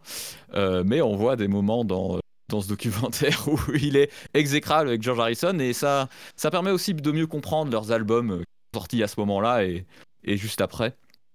En fait, on, comprend mieux leur histoire quand on les voit euh, sans filtre s'exprimer devant les caméras. Et il y, a aussi des moments touchants, hein, je vous en parle sous le filtre du, euh, un peu du, voyeurisme, mais non, il y, a aussi des moments où, ils se montrent euh, euh, un peu plus exemplaires. Et voilà, je vous conseille cette série documentaire, que vous connaissiez bien les Beatles ou pas, c'est intéressant parce que c'est monté par Peter Jackson, c'est bien montré, et euh, c'est surtout l'aventure humaine de ces, euh, ce mois de janvier euh, 1968. Euh, J'ai pas noté ça, mais il me semble que, que c'est à ce moment-là que le tournage a eu lieu. Et, euh, et de ce foisonnement d'activités et d'idées. Euh, je vous le recommande, que vous soyez fan du groupe ou pas. À noter. Mehdi, de ton côté, tu vas nous parler de Pushing Daisies, du coup. Et oui, c'est une série un peu de mon enfance. Euh, Donc, c'est une série sortie fin 2007, euh, créée par Brian Fuller. Alors, pour ceux qui ne le connaîtraient pas, Brian Fuller, c'est euh, le gars qui est derrière bah, donc Pushi- Pushing Daisies, mais euh, aussi avant ça, la série Dead Like Me. Et après ça, déjà un peu plus connu, mais American Gods. Euh, donc une série euh, Prime Video. C'est juste, on vous en, on vous en a parlé dans Pilote d'ailleurs. C'est ça, qui est sorti en 2017. Euh, donc voilà. Et alors, bah, Pushing Daisies, de quoi ça parle? Eh bien, on va suivre l'histoire de Ned. Ned, c'est un pâtissier, mais c'est pas n'importe quel pâtissier. C'est un pâtissier qui a un don exceptionnel, c'est qu'il peut ramener à la vie tout être vivant mort. Alors c'est très pra- pratique parce que lui, il peut acheter des légumes, euh, des, des- pas des légumes, plutôt des fruits dans une pâtisserie, euh, des fruits pourris, et dans ses mains, bah, les fruits reviennent à la vie et ils sont comme neufs et ils sont toujours succulents. Euh, il suffit qu'il les touche pour qu'ils reviennent à la vie. Seulement, bah, il y a une contrepartie à ce pouvoir, c'est qu'il s'il le touche une seconde fois, eh bien, la vie s'envole de cet être revenu à la vie, que ce soit humain ou fruit. Euh, donc, il doit faire attention à ça. Et euh, seulement, il a découvert ça un peu d'une manière euh, compliquée. C'était que, bah, un jour dans son enfance, sa mère a fait une crise cardiaque. Donc, il l'a touchée et elle est revenue à la vie. Super. Et sauf que, bah, d'abord, il il s'est rendu compte. Enfin, il s'en est pas rendu compte sur le moment, mais son pouvoir a un autre défaut. C'est que si euh, dans la minute qu'il a touché la personne qui est revenue à la vie, il ne la retouche pas, quelqu'un d'autre dans les environs décède. Et c'est ce qui s'est passé avec sa maman. Le père de sa voisine est décédé à ce moment-là à cause de lui, parce qu'il n'a pas touché sa maman dans, la minute qui suivait. Et le problème, c'est que le soir, bah, quand sa maman l'a mis au lit, elle lui a fait un bisou. Et voilà, la mère est décédée à ce moment-là. Donc euh, les deux jeunes enfants se sont retrouvés orphelins le, même jour. Ils, ont pris chacun le- le- leur voie, leur chemin. Et euh, la série commence par euh, un premier épisode euh, qui met donc un peu tout ça euh, dans le contexte. Et euh, ça va être euh, une série un peu euh, policière, fantastique, donc, euh, parce que Ned a trouvé un ami détective euh, et il va l'aider à résoudre des affaires en faisant revenir les morts à la vie, en leur disant, en leur demandant bah, qui les a tués. Parce que bah, c'est sûr que c'est plus facile de résoudre une affaire quand la victime euh, sait te dire ce qu'il s'est passé. Et, euh, et sauf que bah, dans la- les premières affaires de, de l'épisode, eh bien, il va tomber sur son ami d'enfance décédé. Il va la ramener à la vie. Et vu que c'était un peu son amour d'enfance, mais il va pas réussir à, y mettre fin à, à ses jours une deuxième fois. Donc il va la garder vivant. Et quelqu'un d'autre euh, va décéder du coup par cette, euh, cette euh, décision en conséquence. Et donc en gros la série, ça va être un peu l'aventure de ce trio composé de l'ami d'enfance de Ned, dont j'ai oublié le nom, je l'ai juste là, donc Charlotte, qui s'appelle Chuck aussi, Ned donc et Emerson, qui est donc le détective, et ils vont devoir euh, donc euh, résoudre plein de petites affaires comme ça. Et en parallèle de ça, bah, donc il y a la- l'histoire d'amour euh, entre Chuck et Ned, qui est un peu un amour impossible vu que euh, ils peuvent pas se toucher. Pourtant, ils sont follement les- amoureux l'un de l'autre. Mais voilà, c'est Me dis pas que Ned il peut super pas se toucher. quoi? Me dis pas que Ned il peut pas se toucher. Non, mais Ned ne peut pas toucher Jack. Ah pardon. et, euh, et donc voilà, c'est un peu visuellement, c'est très spécial comme série parce que il y a plein de couleurs qui ressortent. C'est réalisé avec des décors très très cheap. Tu vois que c'est du fond vert à foison, mais euh, ça fait un peu le charme de la série. Et euh, bah, c'était une série que mes parents regardaient quand j'étais jeune. Ça m'avait marqué et euh, bah, là, je suis très content de l'avoir retrouvée euh, grâce à la magie d'Internet. Parce que bien sûr, vous ne la trouvez sur aucune plateforme. Je suis content que tu parles de Brian Fuller parce que je me rends compte que je suis un fan de Brian Fuller. Euh, justement, tu évoquais Dead Like Me. j'ai adoré, j'en avais. Ouais. Enfin, j'avais écrit des papiers dessus quand j'étais en, en études de, de communication. J'avais des cours Ah sur les séries télé. Donc, Dead Like Me a fait Ouais. l'objet d'un papier de ma part. Euh, et euh, bah, j'avais adoré. à Dead Like Me, c'était l'histoire du- d'une fille qui meurt de manière improbable avec euh, euh, une cuvette de chiottes qui lui tombe sur la gueule euh, du haut d'un avion. Euh, elle meurt et en fait elle se retrouve à faire partie des faucheuses grosso modo Euh, et donc euh, elle devient la mort Euh, c'était assez Ouais. sympa Euh, American Gods évidemment j'ai tout maté et je suis triste qu'il n'y ait pas de nouvelle saison parce que la fin est totalement ouverte Euh, c'est fait pour qu'il y ait une nouvelle saison tout le casting était un peu deg euh, dégoûté et puis euh, ils ont enfin il a aussi fait Hannibal donc la série Ouais. avec euh, euh, bah, ce bon ce bon vieil Hannibal Lecter interprété cette fois-ci par Mads Mikkelsen. Et euh, on retrouve aussi Hugh Dancy comme acteur principal ou euh, Laurence Fishburne. Enfin, c'était une série qui était vraiment trop trop bien. Et je me rends compte qu'à chaque fois qu'il y a une série euh, faite par Brian Fuller, euh, je les mate au fur et à mesure de la sortie. Je ne veux pas rater un épisode. Quoi. Il, est, il est très très fort. Donc, euh, Et moi aussi, je me rends compte que je suis fan de lui sans savoir parce qu'il a travaillé comme scénariste sur euh, Star Trek Deep Space Nine et Star Trek Voyager, qui sont deux de mes séries préférées. Et donc moi aussi, euh, j'ai adoré, en tout cas ses débuts à la télévision, parce que c'est vrai que c'était aussi ses premières séries. Et Ouais. Discovery, c'est une autre histoire. Peut-être on en parlera un jour, mais là, je suis pas fan. il a aussi opéré comme scénariste sur quelques épisodes de Heroes. Euh, pas beaucoup, il en a fait que 4, mais euh, bon, C'est il y, a- ça. il y a sa patte qui est, qui est gravée dans l'histoire de Heroes. Ouais, bah. Très, très bonne reco, Mehdi. Enfin, très bonne. Voilà. Surtout que ça, c'est que deux petites saisons de d'une dizaine d'épisodes, je crois, à chaque fois. Je dois, je dois recheck, mais euh, c'est pas très très long, quoi. C'est c'est bien. Ouais, c'est ça, c'est 13 épisodes à chaque fois. Ok, et pour ma part, avant de passer au pilote, je vais vous parler un tout petit peu de Mr. and Mrs. Smith. Euh, c'est une série dont on vous a parlé dans euh, l'agenda qu'on vous a présenté euh, lundi dernier. Et euh, bah, finalement, j'ai maté le premier épisode, et j'ai maté le second, et euh, bah, je suis déjà à l'épisode 6 sur 8, et je ne décroche pas de Monsieur et Madame Smith, donc on retrouve euh, Childish Gambino euh, dans le rôle de John Smith, Childish Gambino du nom en vrai quand il n'est pas chanteur. Mince, j'oublie son D- Donald Glover. Donald Glover. Donald Glover et j'ai oublié le nom de l'actrice qui est avec lui, mais elle est juste génialissime. Donc on va découvrir finalement deux Monsieur et Madame Smith. On a John et Jen Smith. Ils se rencontrent rapidement au début de la série parce qu'en gros ils passent des tests euh, face à une machine où c'est un peu un profilage de personnalité. Ils doivent laisser leurs ongles dans la boîte. Euh, on leur pose des questions simples genre euh, tu veux une belle maison, tu aimes l'argent, est-ce que tu as déjà tué quelqu'un Est-ce que tu t'en sors en situation de danger extrême? Et donc, avec un petit profilage qui est fait, ben, on leur attribue un John et une Jen. Ils se mettent ensemble, ils ont une magnifique maison dans le centre de, des beaux quartiers de New York. Et euh, bah, très rapidement, on va leur demander d'effectuer une mission très dangereuse. C'est voler le colis d'une vieille dame asiatique et d'aller le donner à une belle famille dans un quartier chic. Ok, euh, ils s'attendaient à faire des missions à la James Bond. Ils vont chercher le colis avec moult péripéties et quand ils vont le livrer, en fait, ah ah, c'était une bombe dedans et ils ont tué une belle famille. Euh, donc en gros, la série va s'articuler autour d'axes de comédie romantique et puis après de parties un peu d'espionnage, selon l'épisode avec plus ou moins d'action, parce qu'on se rend compte que bah, Jen et John, ils sont d'abord en bas du classement des agents. Et puis ils vont monter un peu plus haut. Puis on va découvrir aussi dans la série qu'il y a d'autres, Jen et John Smith. Mais on le découvre dès le premier épisode, parce qu'en fait, tu as une intro de 5 minutes avec euh, euh, Alexander Skarsgård qui joue à John Smith, avec une autre actrice que je ne connais pas malheureusement. Et ils finissent dans deux, dans deux salles draps. Enfin, ils, ils meurent.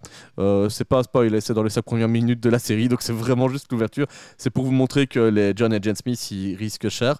Et donc, euh, ben ouais, j'ai vu qu'il y avait eu des notes assez mitigées sur la série, euh, comme quoi en fait ça ne reposait que sur les deux acteurs. Bah certes, oui, ça repose essentiellement sur eux, parce que c'est une comédie romantique. Et donc, euh, faut pas l'oublier ça. C'est pas juste une série d'action ou d'espionnage, c'est avant tout une comédie romantique, comme l'était euh, le film de base avec Angelina Jolie et, euh, et, et le beau gosse. euh, Ah, Brad Pitt. et, Brad et- Pitt. et Pitou, euh, ça reste une comédie romantique où à un moment donné il va y avoir de l'action. Mais c'est ça qu'on veut voir. Et donc là-dedans, les deux acteurs sont super bien parce qu'on la, voit, cette romance qui, qui, est, qui leur est un peu apposée. Où, bah, au début, ça se passe bizarre, puis ça se passe bien. Puis en fait, c'est des espions qui sont capables de tuer des gens et ça se passe un peu moins bien. Et tu te dis, mais ça va dégénérer. Et puis tu as même l'organisation qui, vont, qui va essayer de s'immiscer un peu dans leur vie intime. Quoi. Donc, euh, donc Mhm. ouais, c'est là où j'en suis. Il y a eu du beau casting. En plus, on a eu euh, euh, Ron Perlman qui intervient dans un épisode comme un, un vieux, un vieux daron qu'il faut escorter quelque part. On sait pas trop pourquoi. J'ai vu Sarah Paulson comme avocate, mais je me suis endormi à ce moment-là, euh, comme avocate, comme psychothérapeute euh, de couple, et je me suis endormi à, ce moment-là, mais je me réjouis de la voir vu que c'est une des actrices que j'adore dans American Horror Story. Et puis, euh, ouais, on retrouve pas mal d'autres acteurs. On a aussi euh, euh, celui qui joue euh, le baron de la drogue dans Narcos. J'ai oublié le nom du trafiquant. Euh, euh, Escobar. Donc, Ah, euh, j'ai des plus l'acteur non plus. voilà, bah, vous voyez Pablo Escobar dans Narcos. C'est lui qui va jouer un autre John Smith. Donc il y a du beau casting. Euh, les personnages sont deux pas rapidement, c'est bien, mais effectivement, on va pas s'y attacher. C'est un procédural d'épisode en épisode. Donc euh, on a la situation de départ dans l'épisode 1. On va voir tout ça évoluer jusqu'à dégénérer, j'imagine, dans le dernier épisode. Et voilà. bah, prenez ça comme une comédie romantique. Et puis après, vous aurez un peu Ouais. d'action, c'est cool. J'ai deux petits fun facts à propos de cette série. C'est que le premier, c'est que bah, Donald Glover, il a été demandé conseil auprès de Brad Pitt pour euh, jouer le personnage. Et euh, apparemment, euh, Brad Pitt l'a Brad. Euh, c'est peut-être pas un, un terme qui existe, mais voilà. Il, il s'est beaucoup inspiré de lui pour essayer de, de recréer un peu le- l'esprit de, de la série de 2005. Mais surtout que, bah, en fait, on dit que c'est inspiré de la série de 2005, mais en fait, pas du tout. Parce que avant ça, il y a eu une série en 1996 qui a duré qu'une saison et qui reprenait euh, bah, le, le même principe. Et encore avant ça, il y a eu un film en 1941 1904 de... Et 1904, ouais. Euh, non, en 1941 par euh, Alfred Hitchcock. Euh, Rien que ça. on n'est pas sur le, le même truc avec des agents secrets, mais enfin, des, des agents qui sont mis ensemble euh, par une agence, mais euh, on est sur, euh, sur un couple d'agents secrets qui, qui doit essayer de, de faire attention. Quoi. Donc euh, ça, ça me fait rire que en fait, euh, c'est beaucoup plus vieux qu'on ne le pense, le concept de Monsieur et Madame Smith. Et j'imagine qu'en 2005, tu voulais dire que c'était un film et pas une série. Oui, ça. Non, c'est juste pour préciser. c'est- C'était juste j'ai dit ça. une série, Oui, plusieurs Tu fois. l'as dit une série, oui. Ouais. Oui, mais la série par contre c'est en 96. Ouais, mais tu Oui. l'as dit pour 2005. Moi, c'est pas grave. Hein. On a le droit de faire des bafouilles. On est là pour se rattraper les uns les autres. C'est mon ultime bafouille, monsieur. Voilà. Euh, Lucas, je sais pas si tu as un mot à dire sur monsieur et madame Smith. Eh bien, pas grand chose, car euh, je suis tellement en retard que j'en avais jamais entendu parler. Eh ben voilà, écoute, c'est une roco. euh, si t'as le temps, euh, n'hésite pas. Et bah, je me laisserais bien tenter parce que Amazon Prime, ce serait euh, pas la première fois euh, qui m'aurait surpris dans le bon sens. Donc pourquoi pas? Je- ouais, on voit voilà. qu'en tout cas quelqu'un n'a pas écouté l'épisode de lundi. Hein. Mais j'écoute, euh, j'ai juste pas le temps, moi. Il écoute, mais il dort en même temps. C'est pas grave. Ouais, c'est ça, parce qu'on en parlait quand même dans le pro- dans l'épisode de lundi de Monsieur et Madame Smith. Non, mais je sais que ça. J'ai quand même les réseaux sociaux. Figurez-vous que je vis en 2024 et j'ai Facebook. J'ai vu que ça sortait. J'ai vu que, apparemment, à la base, c'est Phoebe Waller-Bridge qui devait faire euh, le rôle de Mrs. Smith. Je n'en sais, possible je n'en sais pas plus. Je, je, Eh je bien, sais pas euh, retenu voilà. le nom de Et puis finalement, bah, c'était pas elle, hein, c'est Maya Erskine. Bah, Voilà. tant mieux. euh, hein. Bah, si, elle a- si elle est contente d'avoir ce rôle, euh, on est tous très contents pour elle. Je pense qu'elle en est très contente parce que ça se voit qu'ils ils- qu'ils prennent vraiment du plaisir à jouer tout ça. Euh, les gars, on vous Ah, a fait nos watchlists, nos recommandations, on vous a parlé des news de la semaine. Si vous aimez tout ça, n'hésitez pas à nous soutenir sur les réseaux sociaux.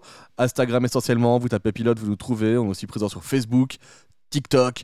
Et puis c'est tout. Et alors on est sur toutes les plateformes de podcast, sauf, euh, sauf Deezer apparemment, mais enfin, qui utilise Deezer Et donc on est sur Spotify. Deezer, ils ont pas les podcasts, il me semble. Si, ah si, ils les ont. Si. Ils les ont, mais en fait, le truc, c'est que déjà, c'est difficile de distribuer chez eux via l'application qu'on utilise. On était sur Encore, qui distribue quasi partout, sauf sur Deezer à l'époque. Et depuis que Encore a été racheté par Spotify et que l'application s'appelle Spotify euh, Podcaster for Spotify ou un truc comme ça, enfin bref, euh, il y a encore moins de chances que ça arrive sur Deezer. C'est pour ça que, par exemple, Sarah, euh, bah, elle nous écoute plus. Parce que, Oh. bah ouais, elle a, elle a pris un abonnement Deezer, donc euh, bah, elle a choisi. Elle a choisi son camp. Voilà. Ça. Nous euh, sommes quand même sur Google Podcast. hein. C'est gratuit Google Podcast. C'est Je tiens à gratuit. le rappeler. Mais Spotify aussi, vous pouvez nous écouter gratuitement dessus, c'est possible. Il y a juste des pubs, quoi, c'est pas grave. C'est ça. Ouais. On, on ne gagne rien en plus dessus. Donc, euh, donc voilà, euh, n'hésitez pas à nous soutenir ou sinon, bah voilà, vous pouvez nous écouter sur euh, la plateforme Encore ou tout ça. Bref, on est partout euh, et c'est gratuit, profitez-en. Et maintenant, après que vous avez parlé de nos news, de notre watchlist et ce petit moment promo, on va vous parler du pilote du jour, celui de The Bear. Jingle. Alias l'ours. sur place où remportait The Bear, une série Disney Plus et euh, ben, on va démarrer tout de suite avec un plan sur, je pense que ça doit être le pont de Brooklyn ou quelque chose comme ça. On est de nuit, on Ouais. découvre le personnage de Carmi. Euh, il est en jeans, t-shirt blanc sous la flotte. Il est un peu en panique. Il avance vers une cage, euh, une cage en acier où à l'intérieur Ouais, se trouve un ours. Il tend la main, ouvre la cage, recule, laisse sortir l'ours. Et là, il se réveille. Il se réveille, il était en train de dormir, en fait, sur euh, son plan de travail dans sa cuisine. Et alors, Ouais. tout va être séquencé assez vite et entrecoupé euh, de flash sur euh, des photos d'époque. En fait, on voit un peu toute la vie de Carmi se défiler au moment où, en fait, il est en gros stress. Il est dans sa cuisine, le temps passe et il est censé récupérer de la viande. Aujourd'hui, apparemment, ça. Il, il Ouais. avait fait une commande de 80 kilos et il en reçoit que 11, je crois. euh, C'est ça. Un truc comme ça. Il en reçoit beaucoup moins que ce qu'il avait commandé. Et du coup, bah, il l'enquête un peu et en fait, il se rend compte que bah, il a plein de factures à payer, que c'est que c'est compliqué et qu'il n'a pas l'argent de les payer. Oui, en fait, quand on euh, lui livre la marchandise, déjà, euh, il est avec euh, le, le gars et il veut lui filer plus de vêtements parce qu'il il, essaie de négocier en, en fringues, des fringues d'époque. ouais. C'est ça, mais le gars, il s'en fout, il négocie au max. Camille se fait dépouiller pour avoir juste ce qu'il va recevoir, donc c'est-à-dire pas grand-chose. Aujourd'hui, c'est un problème de ne pas avoir beaucoup de viande. C'est-à-dire que pour essayer de faire vivre son établissement, il a décidé de faire une compétition de jeux vidéo. Il y a des bandes d'arcade euh, dans l'arrière-salle du resto.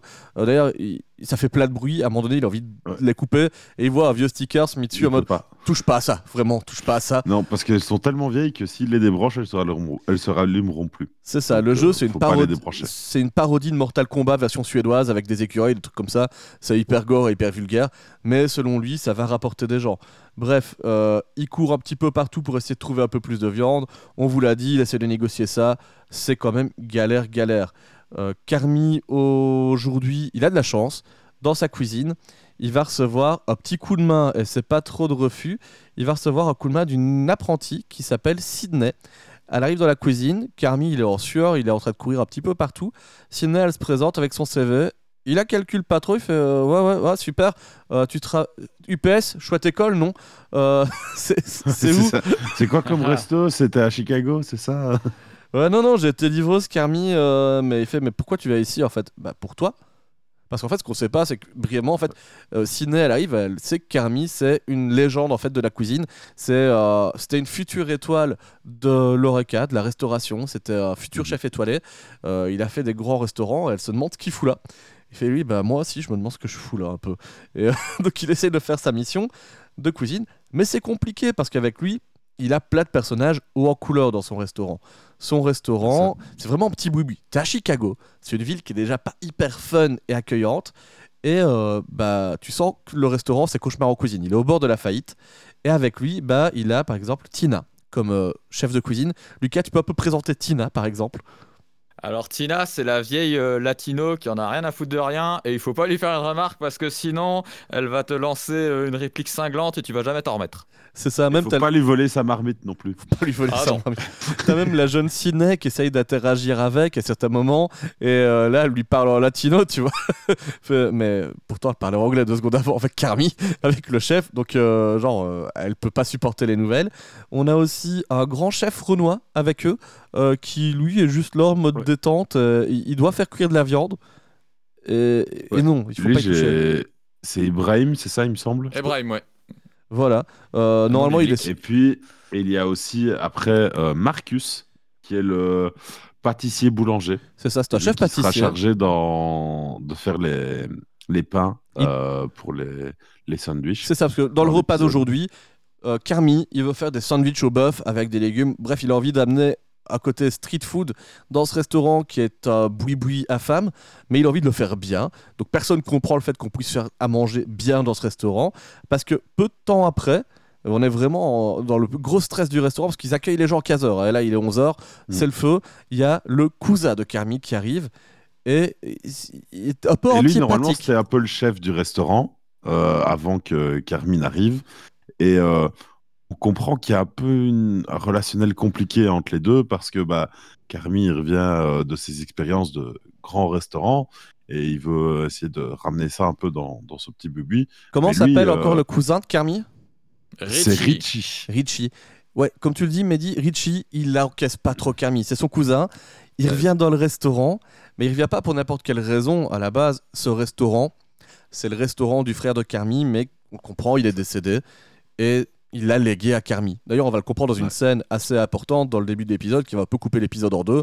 C'est que dans tout ce foutra où tout le monde se marche sur les pieds, euh, Carmi, il a par exemple un beau couteau de cuisine japonais, tu sais, les trucs qui coûtent super cher de chef là. Et ben euh, Mhm. très vite, on lui planque en fait parce que euh, Tina qui fait la cuisine avec sa casserole, bah, comme, que, comme Camille lui a chopé sa casserole, m'a dit, il faut la dire, faut pas lui choper sa casserole, elle l'a planqué sous, la, sous un des plans de travail. Euh, ouais, donc il se retrouve à un moment donné dans une scène importante où Carmi est en train de chercher à bouffer dans les congèles, enfin dans le gros congèle, vous voyez les gros congèles où on s'est rentré dedans dans les restaurants, Ouais, les, les chambres froides. c'est ça, dans la chambre froide, il se retrouve avec Sydney, il parle, ouais chef, est-ce que je peux te prendre les bananes? Oui, vas-y Sydney. Euh, et puis lui, il est en train de chercher, et là, t'as as Richie qui se ramène en mode, ouais Carmi, fais pas semblant de regarder après des choses, après du travail. Moi, je veux te parler. Il fait, non, mais là, chef, j'ai autre chose à faire, chef, allez, j'y vais, chef.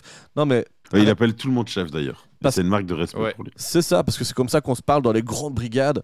Et euh, bah là, euh, Richie il fait non, mais je m'en fous en fait que tu commences à, à travailler dans tous les sens. Moi, je vais avoir une discussion avec toi. Ce restaurant, euh, chez nous, on faisait pas ces petits euh, plats euh, de mecs prétentieux que personne n'a envie de manger. Nous, on faisait des spaghettis. T'es même pas capable de faire des spaghettis dans mon restaurant.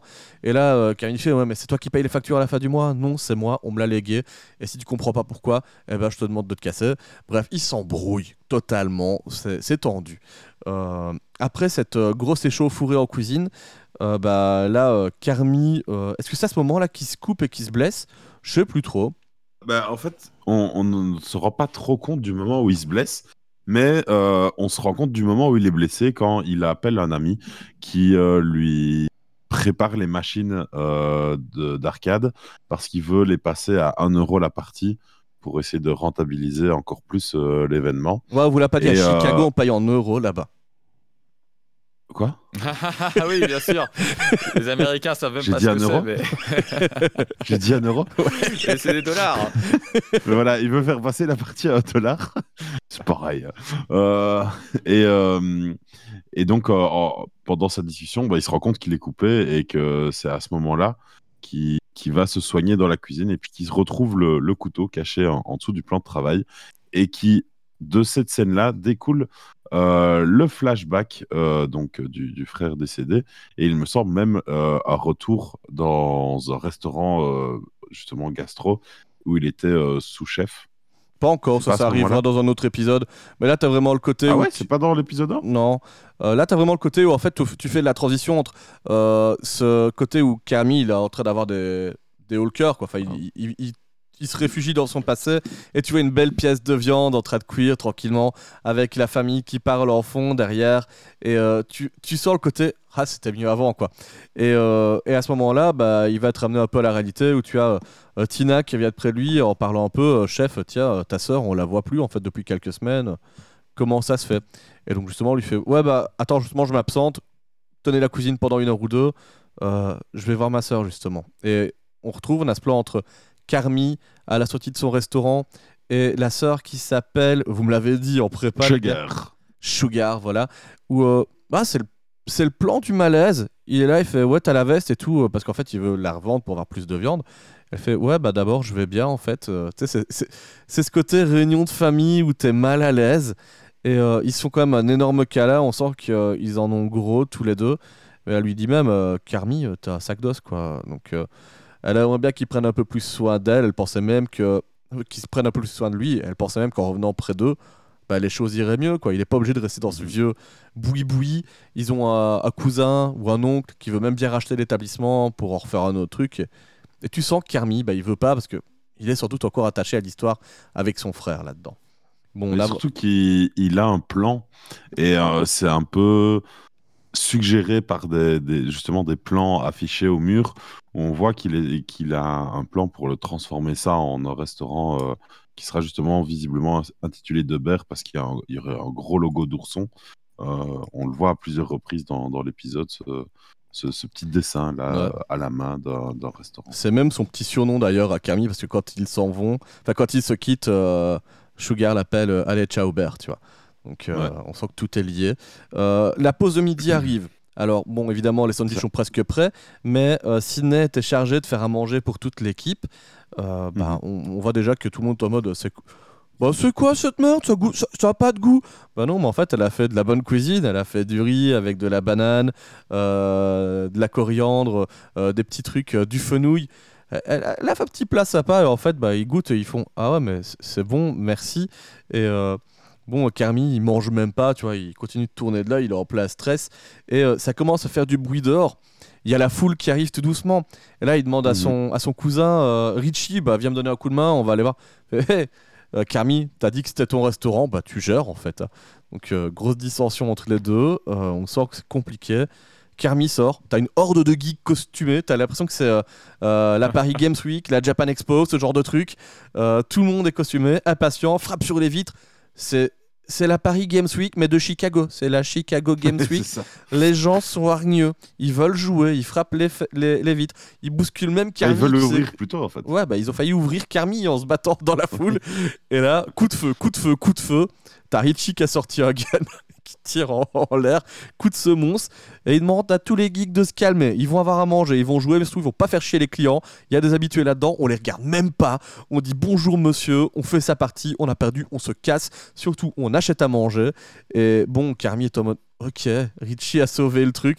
Ils rentrent ensemble après dans le resto. Et, Richie lui fait la morale. Il dit bah, et ça, c'est ton problème. Il y a vraiment trop de monde. Euh, je te l'avais dit. euh, tu faut m'écouter quand je te dis de faire des choses ici. T'improvises pas, quoi. Donc, Ouais, euh, Et il lui dit, il lui, il lui dit même, il t'aura pas assez de sandwich, donc là tu vas me faire des spaghettis et tu fermes ta gueule. Sauf que bah, Carmen, il est pas si d'accord que ça au début, il le fait et puis euh, il a un moment de conscience et il jette la conserve et puis c'est la fin de l'épisode. Ouais, ah, juste avant ça, il y a un petit truc sympa, c'est que bon, il est sur Ah ouais ses spaghettos. Ouais, ouais, il y a des trucs sympas. Il, est sur ses spaghettoches.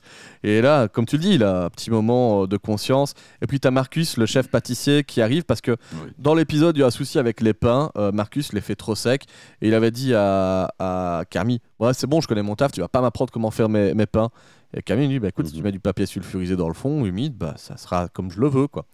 Et effectivement, euh, plus tard dans l'épisode, les pains sont bien. Donc, euh, il arrive à la fin, il fait Chef, merci pour, euh, merci pour les infos. On voit que vous, vous savez ce que vous faites en cuisine. Et puis là, il a son fameux moment de conscience où il balance la boîte de, sauce tomate et fin de l'épisode.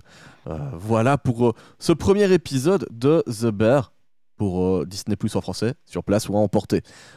The Bear, voilà. The Bear, on vous l'a dit il y a 15 jours, c'est une, euh, il y a une semaine. Non, c'était il y a 15 jours quand on a fait les, les résultats Ouais, des, 15 des jours. Emmy. Donc, elle a été élue meilleure comédie euh, de 2023. Donc, c'est une série primée euh, de qualité selon, selon la, la planète Hollywood. Vous, vous en avez pensé quoi? C'est une série que vous avez bien aimée.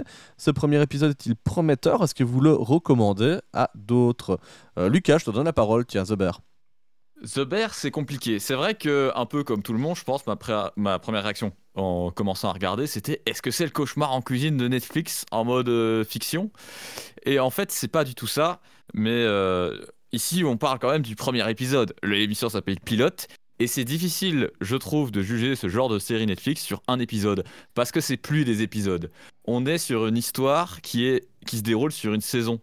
Et en fait, euh, bah, cet épisode, vous l'aurez peut-être compris pendant le, le résumé, c'est très chaotique, c'est très énergique, ça part dans tous les sens. Il y a plein de trucs que j'ai loupés, je l'ai regardé deux fois et euh, j'ai quand même euh, pas vu certains détails.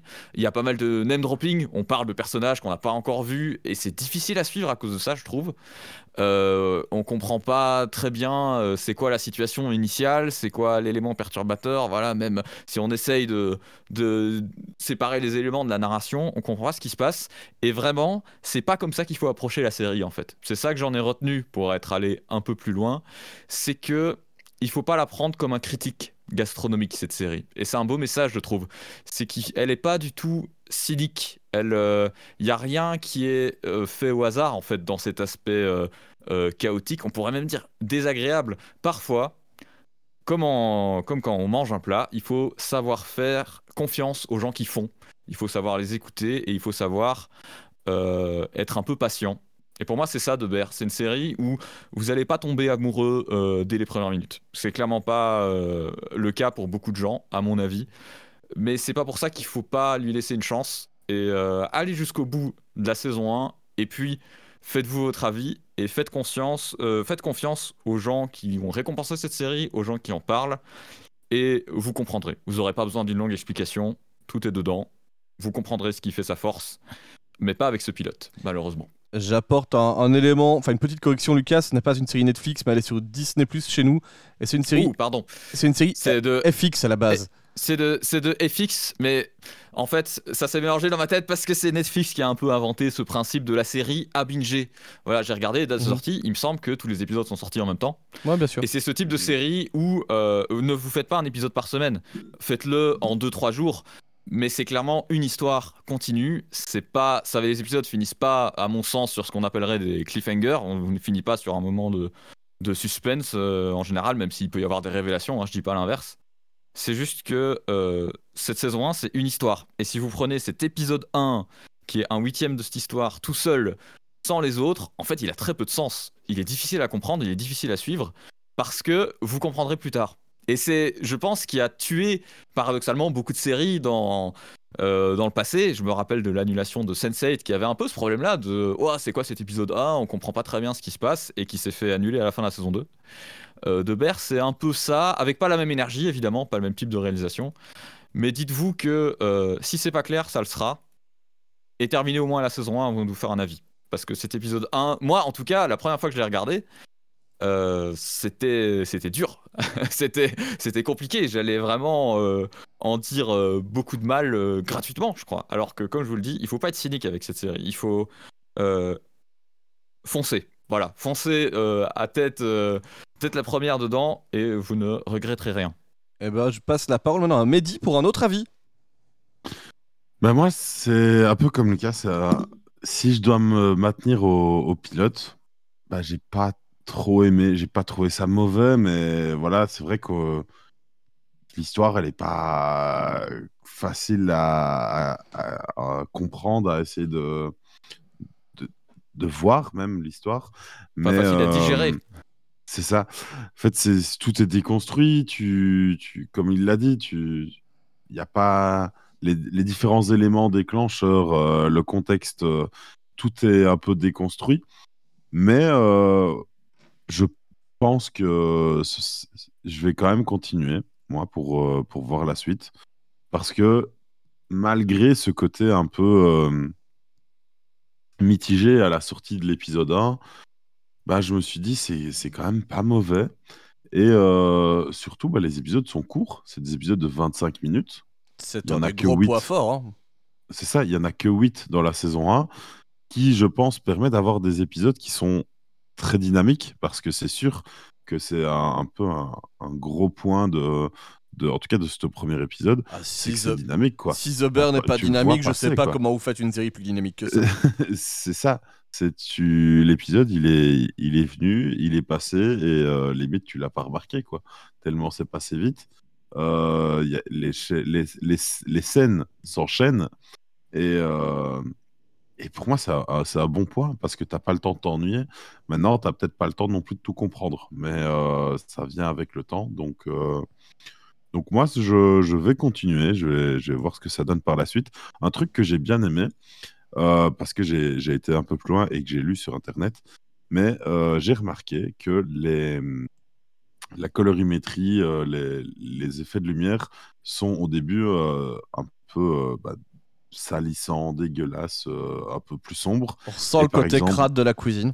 C'est ça. Et puis, apparemment, quand la situation va s'améliorer euh, dans le restaurant, bah, ça- les lumières vont s'améliorer. Mais surtout, déjà dans l'épisode 2, quand on va dans le flashback de- du restaurant gastro, bah là, c'est tout est blanc, tout est brillant, tout est beau.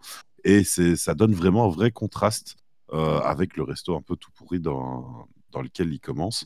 Et donc, euh, bah, je trouve ça très, très chouette d'un point de vue de la, de la réal d'avoir fait ça. Donc, euh, si déjà elle arrive à avoir des idées comme ça, bah, j'ai confiance pour le reste euh, de la série. Donc, moi, je vais le regarder et je le recommande chaleureusement à tout le monde. Donc, voilà. Toi, Jack, t'en as pensé quoi? Bah, moi, je trouve que vous avez été dur pour ce premier épisode. Il dure 25 minutes. Il n'y a pas grand chose à, comprendre en fait. hein. On est en plein rush dans une journée en cuisine. C'est la merde. On a euh, Carmi, euh, future promesse de chef étoilé, qui se retrouve dans un boui-boui dégueulasse à devoir gérer des personnages hauts en couleur, euh, plus complexes les uns que les autres, et un cousin qui est détestable au possible. Le tout en ayant une jeune à former et il comprend pas pourquoi. Et elle, elle permet d'avoir le regard extérieur en mode Ouais, mais t'étais censé être une star de la cuisine et tu te retrouves dans limite dans un diner. Qu'est-ce qui se passe? Eh ben, il se passe que c'est la merde et que pour gagner, pas grand chose. Donc, euh, c'est un petit peu tout ce que raconte le premier épisode. Et de manière ultra rythmée, ça, on s'ennuie pas, t'as pas le temps. Et c'est en plus du, au montage, aussi dû à la bande-son. Euh, moi, je l'adore, j'en avais déjà parlé il y a quelques euh, semaines, voire quelques mois quand j'avais découvert The Bear. Ça commence avec du Refused, avec New Noise en intro. La musique, c'est une note. C'est une note, mais qui est ultra nerveuse, euh, qui fait monter la pression. Elle alterne sur la note du dessus. Tu sais, ça, ça, ça, ce côté, ça va exploser. Et ça reflète bien aussi l'ambiance de la cuisine. C'est-à-dire que c'est nerveux, c'est tendu, ça ne pète pas, ça monte, ça monte, ça grind, jusqu'au moment où ça s'est pété. Et puis ça alterne en fait sur une autre musique qui continue de mettre cette ambiance toujours pesante de la ville, qui est cette machine où euh, bah, en fait tout va s'enchaîner tout le temps et t'as pas le temps de servir tout le monde convenablement. Euh, j'ai travaillé un peu en cuisine quand j'étais étudiant Et franchement, euh, j'ai travaillé dans un bruit dans le même état. Euh, bah, je peux dire que c'est exactement l'ambiance que je ressentais. On avait un chef martiniquais avec notre patron qui était toujours à moitié sous et moi qui étais en train de courir. Je faisais le service en salle, le service en, snack. Je faisais la cuisson des frites en même temps. Je devais faire la terrasse. J'avais des gens complètement envinés au comptoir. Euh, c'était l'enfer, mais en même temps, bah, à la fin de la journée, comme tu peux le voir un peu dans cet épisode-là, les gens, ils prennent le temps de s'apprécier quand même. Euh, finalement, c'est une grande famille qu'on va découvrir avec The Bear. On te plante des caractères très hauts en couleur rapidement. On n'a pas trop le temps, mais il a suffi de quelques éléments pour les rendre déjà attachants. Euh, je sais pas vous, mais j'aurais un, chouette mot à dire sur chaque personnage que j'ai pu voir ici euh, sur ce premier épisode. Carmi, il est névrosé et euh, il est beau gosse et t'as envie de te dire, mec, sauve-toi de là. tu vois le tu vois le cousin, mais même lui, je l'ai bien aimé parce que dans une situation horrible, il arrive quand même pour sauver son cousin. C'est la famille, tu vois. C'est presque Fast and Furious à ce moment-là. Il dégaine son gun, il sauve la situation, mais quand même, t'as un petit con Carmi. tu vois Tina, bah, l'air de rien le, petit Carmi, elle l'aime bien, tu vois, c'est vraiment la, la, la mama à l'ancienne.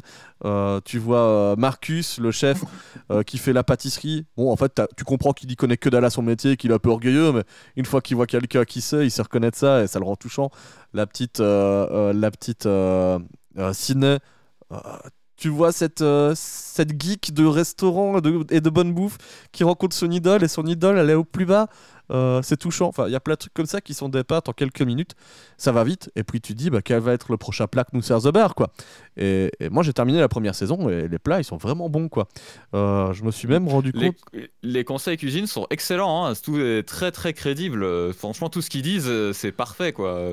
Je connais un peu ce monde-là de loin. On a fait un peu d'Oreca avec Mehdi aussi, c'est vrai. enfin, pas dans, pas dans une ampleur comme ça. Et ouais, c'est super bien ce qu'il dit. déjà dans le, dans le épisode sur les pains, euh, mettre de l'eau dans le four pour euh, que ce soit pas sec et que ça, ça gonfle bien, euh, c'est tout à fait juste. Vous pouvez mhm. faire ça chez vous aussi. Ouais, c'est ça. Enfin voilà, c'est un petit, un, petit moment de vie comme ça qui dure 25 minutes et c'est sorti sur FX. Moi, j'aurais pu vous dire, ça aurait pu sortir sur HBO quoi.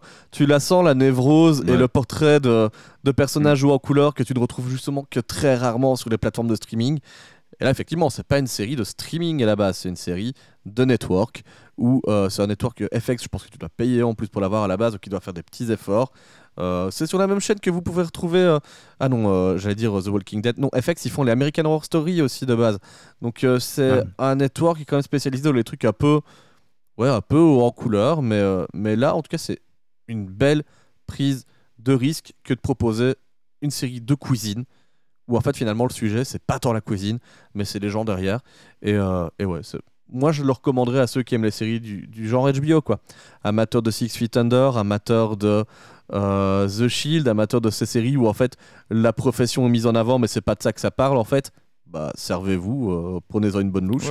Et, ça dure 25 minutes l'épisode. Il y a 8 épisodes la saison 1 elle est pliée en deux soirs. Tranquille le temps de deux films quoi. C'est ça oui, c'est marrant que ce soit une série de network, mais que moi, ça m'évoque euh, quand même les séries de, streaming, justement, dans sa structure. En fait, on a, complètement changé de, paradigme pour euh, le développement de personnages dans une série. Typiquement, un Star Trek, il y aurait un épisode entier de 50 minutes centré sur un personnage où on en apprendrait plus sur lui. Alors que là, on a un épisode de 25 minutes en mode tchac tchac tchac où euh, on en apprend assez peu sur les personnages, on est plus sur la, situation. Et ça fait pas un, ça en fait pas un défaut. C'est juste que nos attentes par rapport il y a 25-30 ans, elles ont plus aucun rapport quand on regarde une série. Tout simplement parce que le binge watching c'est devenu tellement courant que c'est pas grave. Si dès l'épisode 1, on n'a pas un développement de personnage euh, euh, voilà, très conséquent, puisqu'on sait qu'il aura lieu plus tard et qu'on peut regarder directement ce qui se passe plus tard. Bah tu sais, le... si on regarde les épisodes, euh, l'épisode, l'épisode A, il te présente un personnage, c'est, la cuisine. En fait, c'est, c'est la situation explosive qui se trouve là-dedans. C'est ça que ça te dit et que tu vas. je suis d'accord avec ça, mais qui va se dire ça en ayant l'habitude d'une série euh, de network justement? Quelqu'un qui regarde, euh, je sais pas, qui a 50 ans, qui a regardé tous les Star Trek, qui regarde, tu vois, des séries comme ça avec beaucoup de dialogue et, beaucoup de de, personnages qui ont justement des développements euh, en longueur. Quoi. Le but de ces séries de network, c'était qu'on revienne chaque semaine. Donc c'était qu'on euh, voilà, soit fidélisé et qu'on ait envie de les suivre. C'est Joss Whedon qui disait que les personnages et leur développement, c'est beaucoup plus important que le lore, que l'univers et que ce les situations qu'on nous présente. Et son succès en télévision a tendance à lui donner raison. au final, euh, est-ce que. Oui, si on, con- considère la cuisine comme un personnage, alors c'est intéressant. Euh, Parce que justement, mais la c'est télévision. pas aussi accessible et c'est ça qui m'étonne dans le succès de la série, c'est que je la trouve bonne, très euh, maîtrisée euh, techniquement. Alors ça c'est indéniable, c'est très très bien fait et c'est ça aussi qui aide, je pense, dans ce type de structure narrative à aller jusqu'au bout, c'est qu'on on sent du potentiel même si le, le scénario est un peu trop nébuleux. C'est quand on voit que c'est beau, quand on voit que c'est bien joué, quand on voit que les musiques sont absolument géniales et mémorables, et ben évidemment on a envie d'en voir plus, même si euh, sur l'histoire euh, on n'a pas forcément euh, tout compris. Bah ça c'est une question de point de vue. Moi j'ai- eu ce que j'avais euh, à, à picorer dans ce premier épisode question scénario.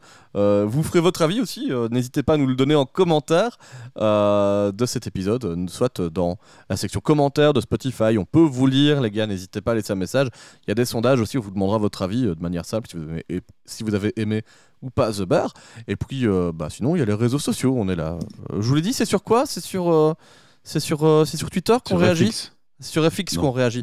Ok, ouais, on réagit. On a notre émission chaque semaine sur FX. Et puis, Pas euh, sur Deezer en tout cas. non, vous nous retrouvez sur Insta évidemment le plus favorablement pour vous répondre. Euh, voilà les amis. Euh, je sais pas si vous avez encore un mot à rajouter avant de se quitter. Mehdi va, décéder actuellement. Ouais. Voilà. Il... À la prochaine.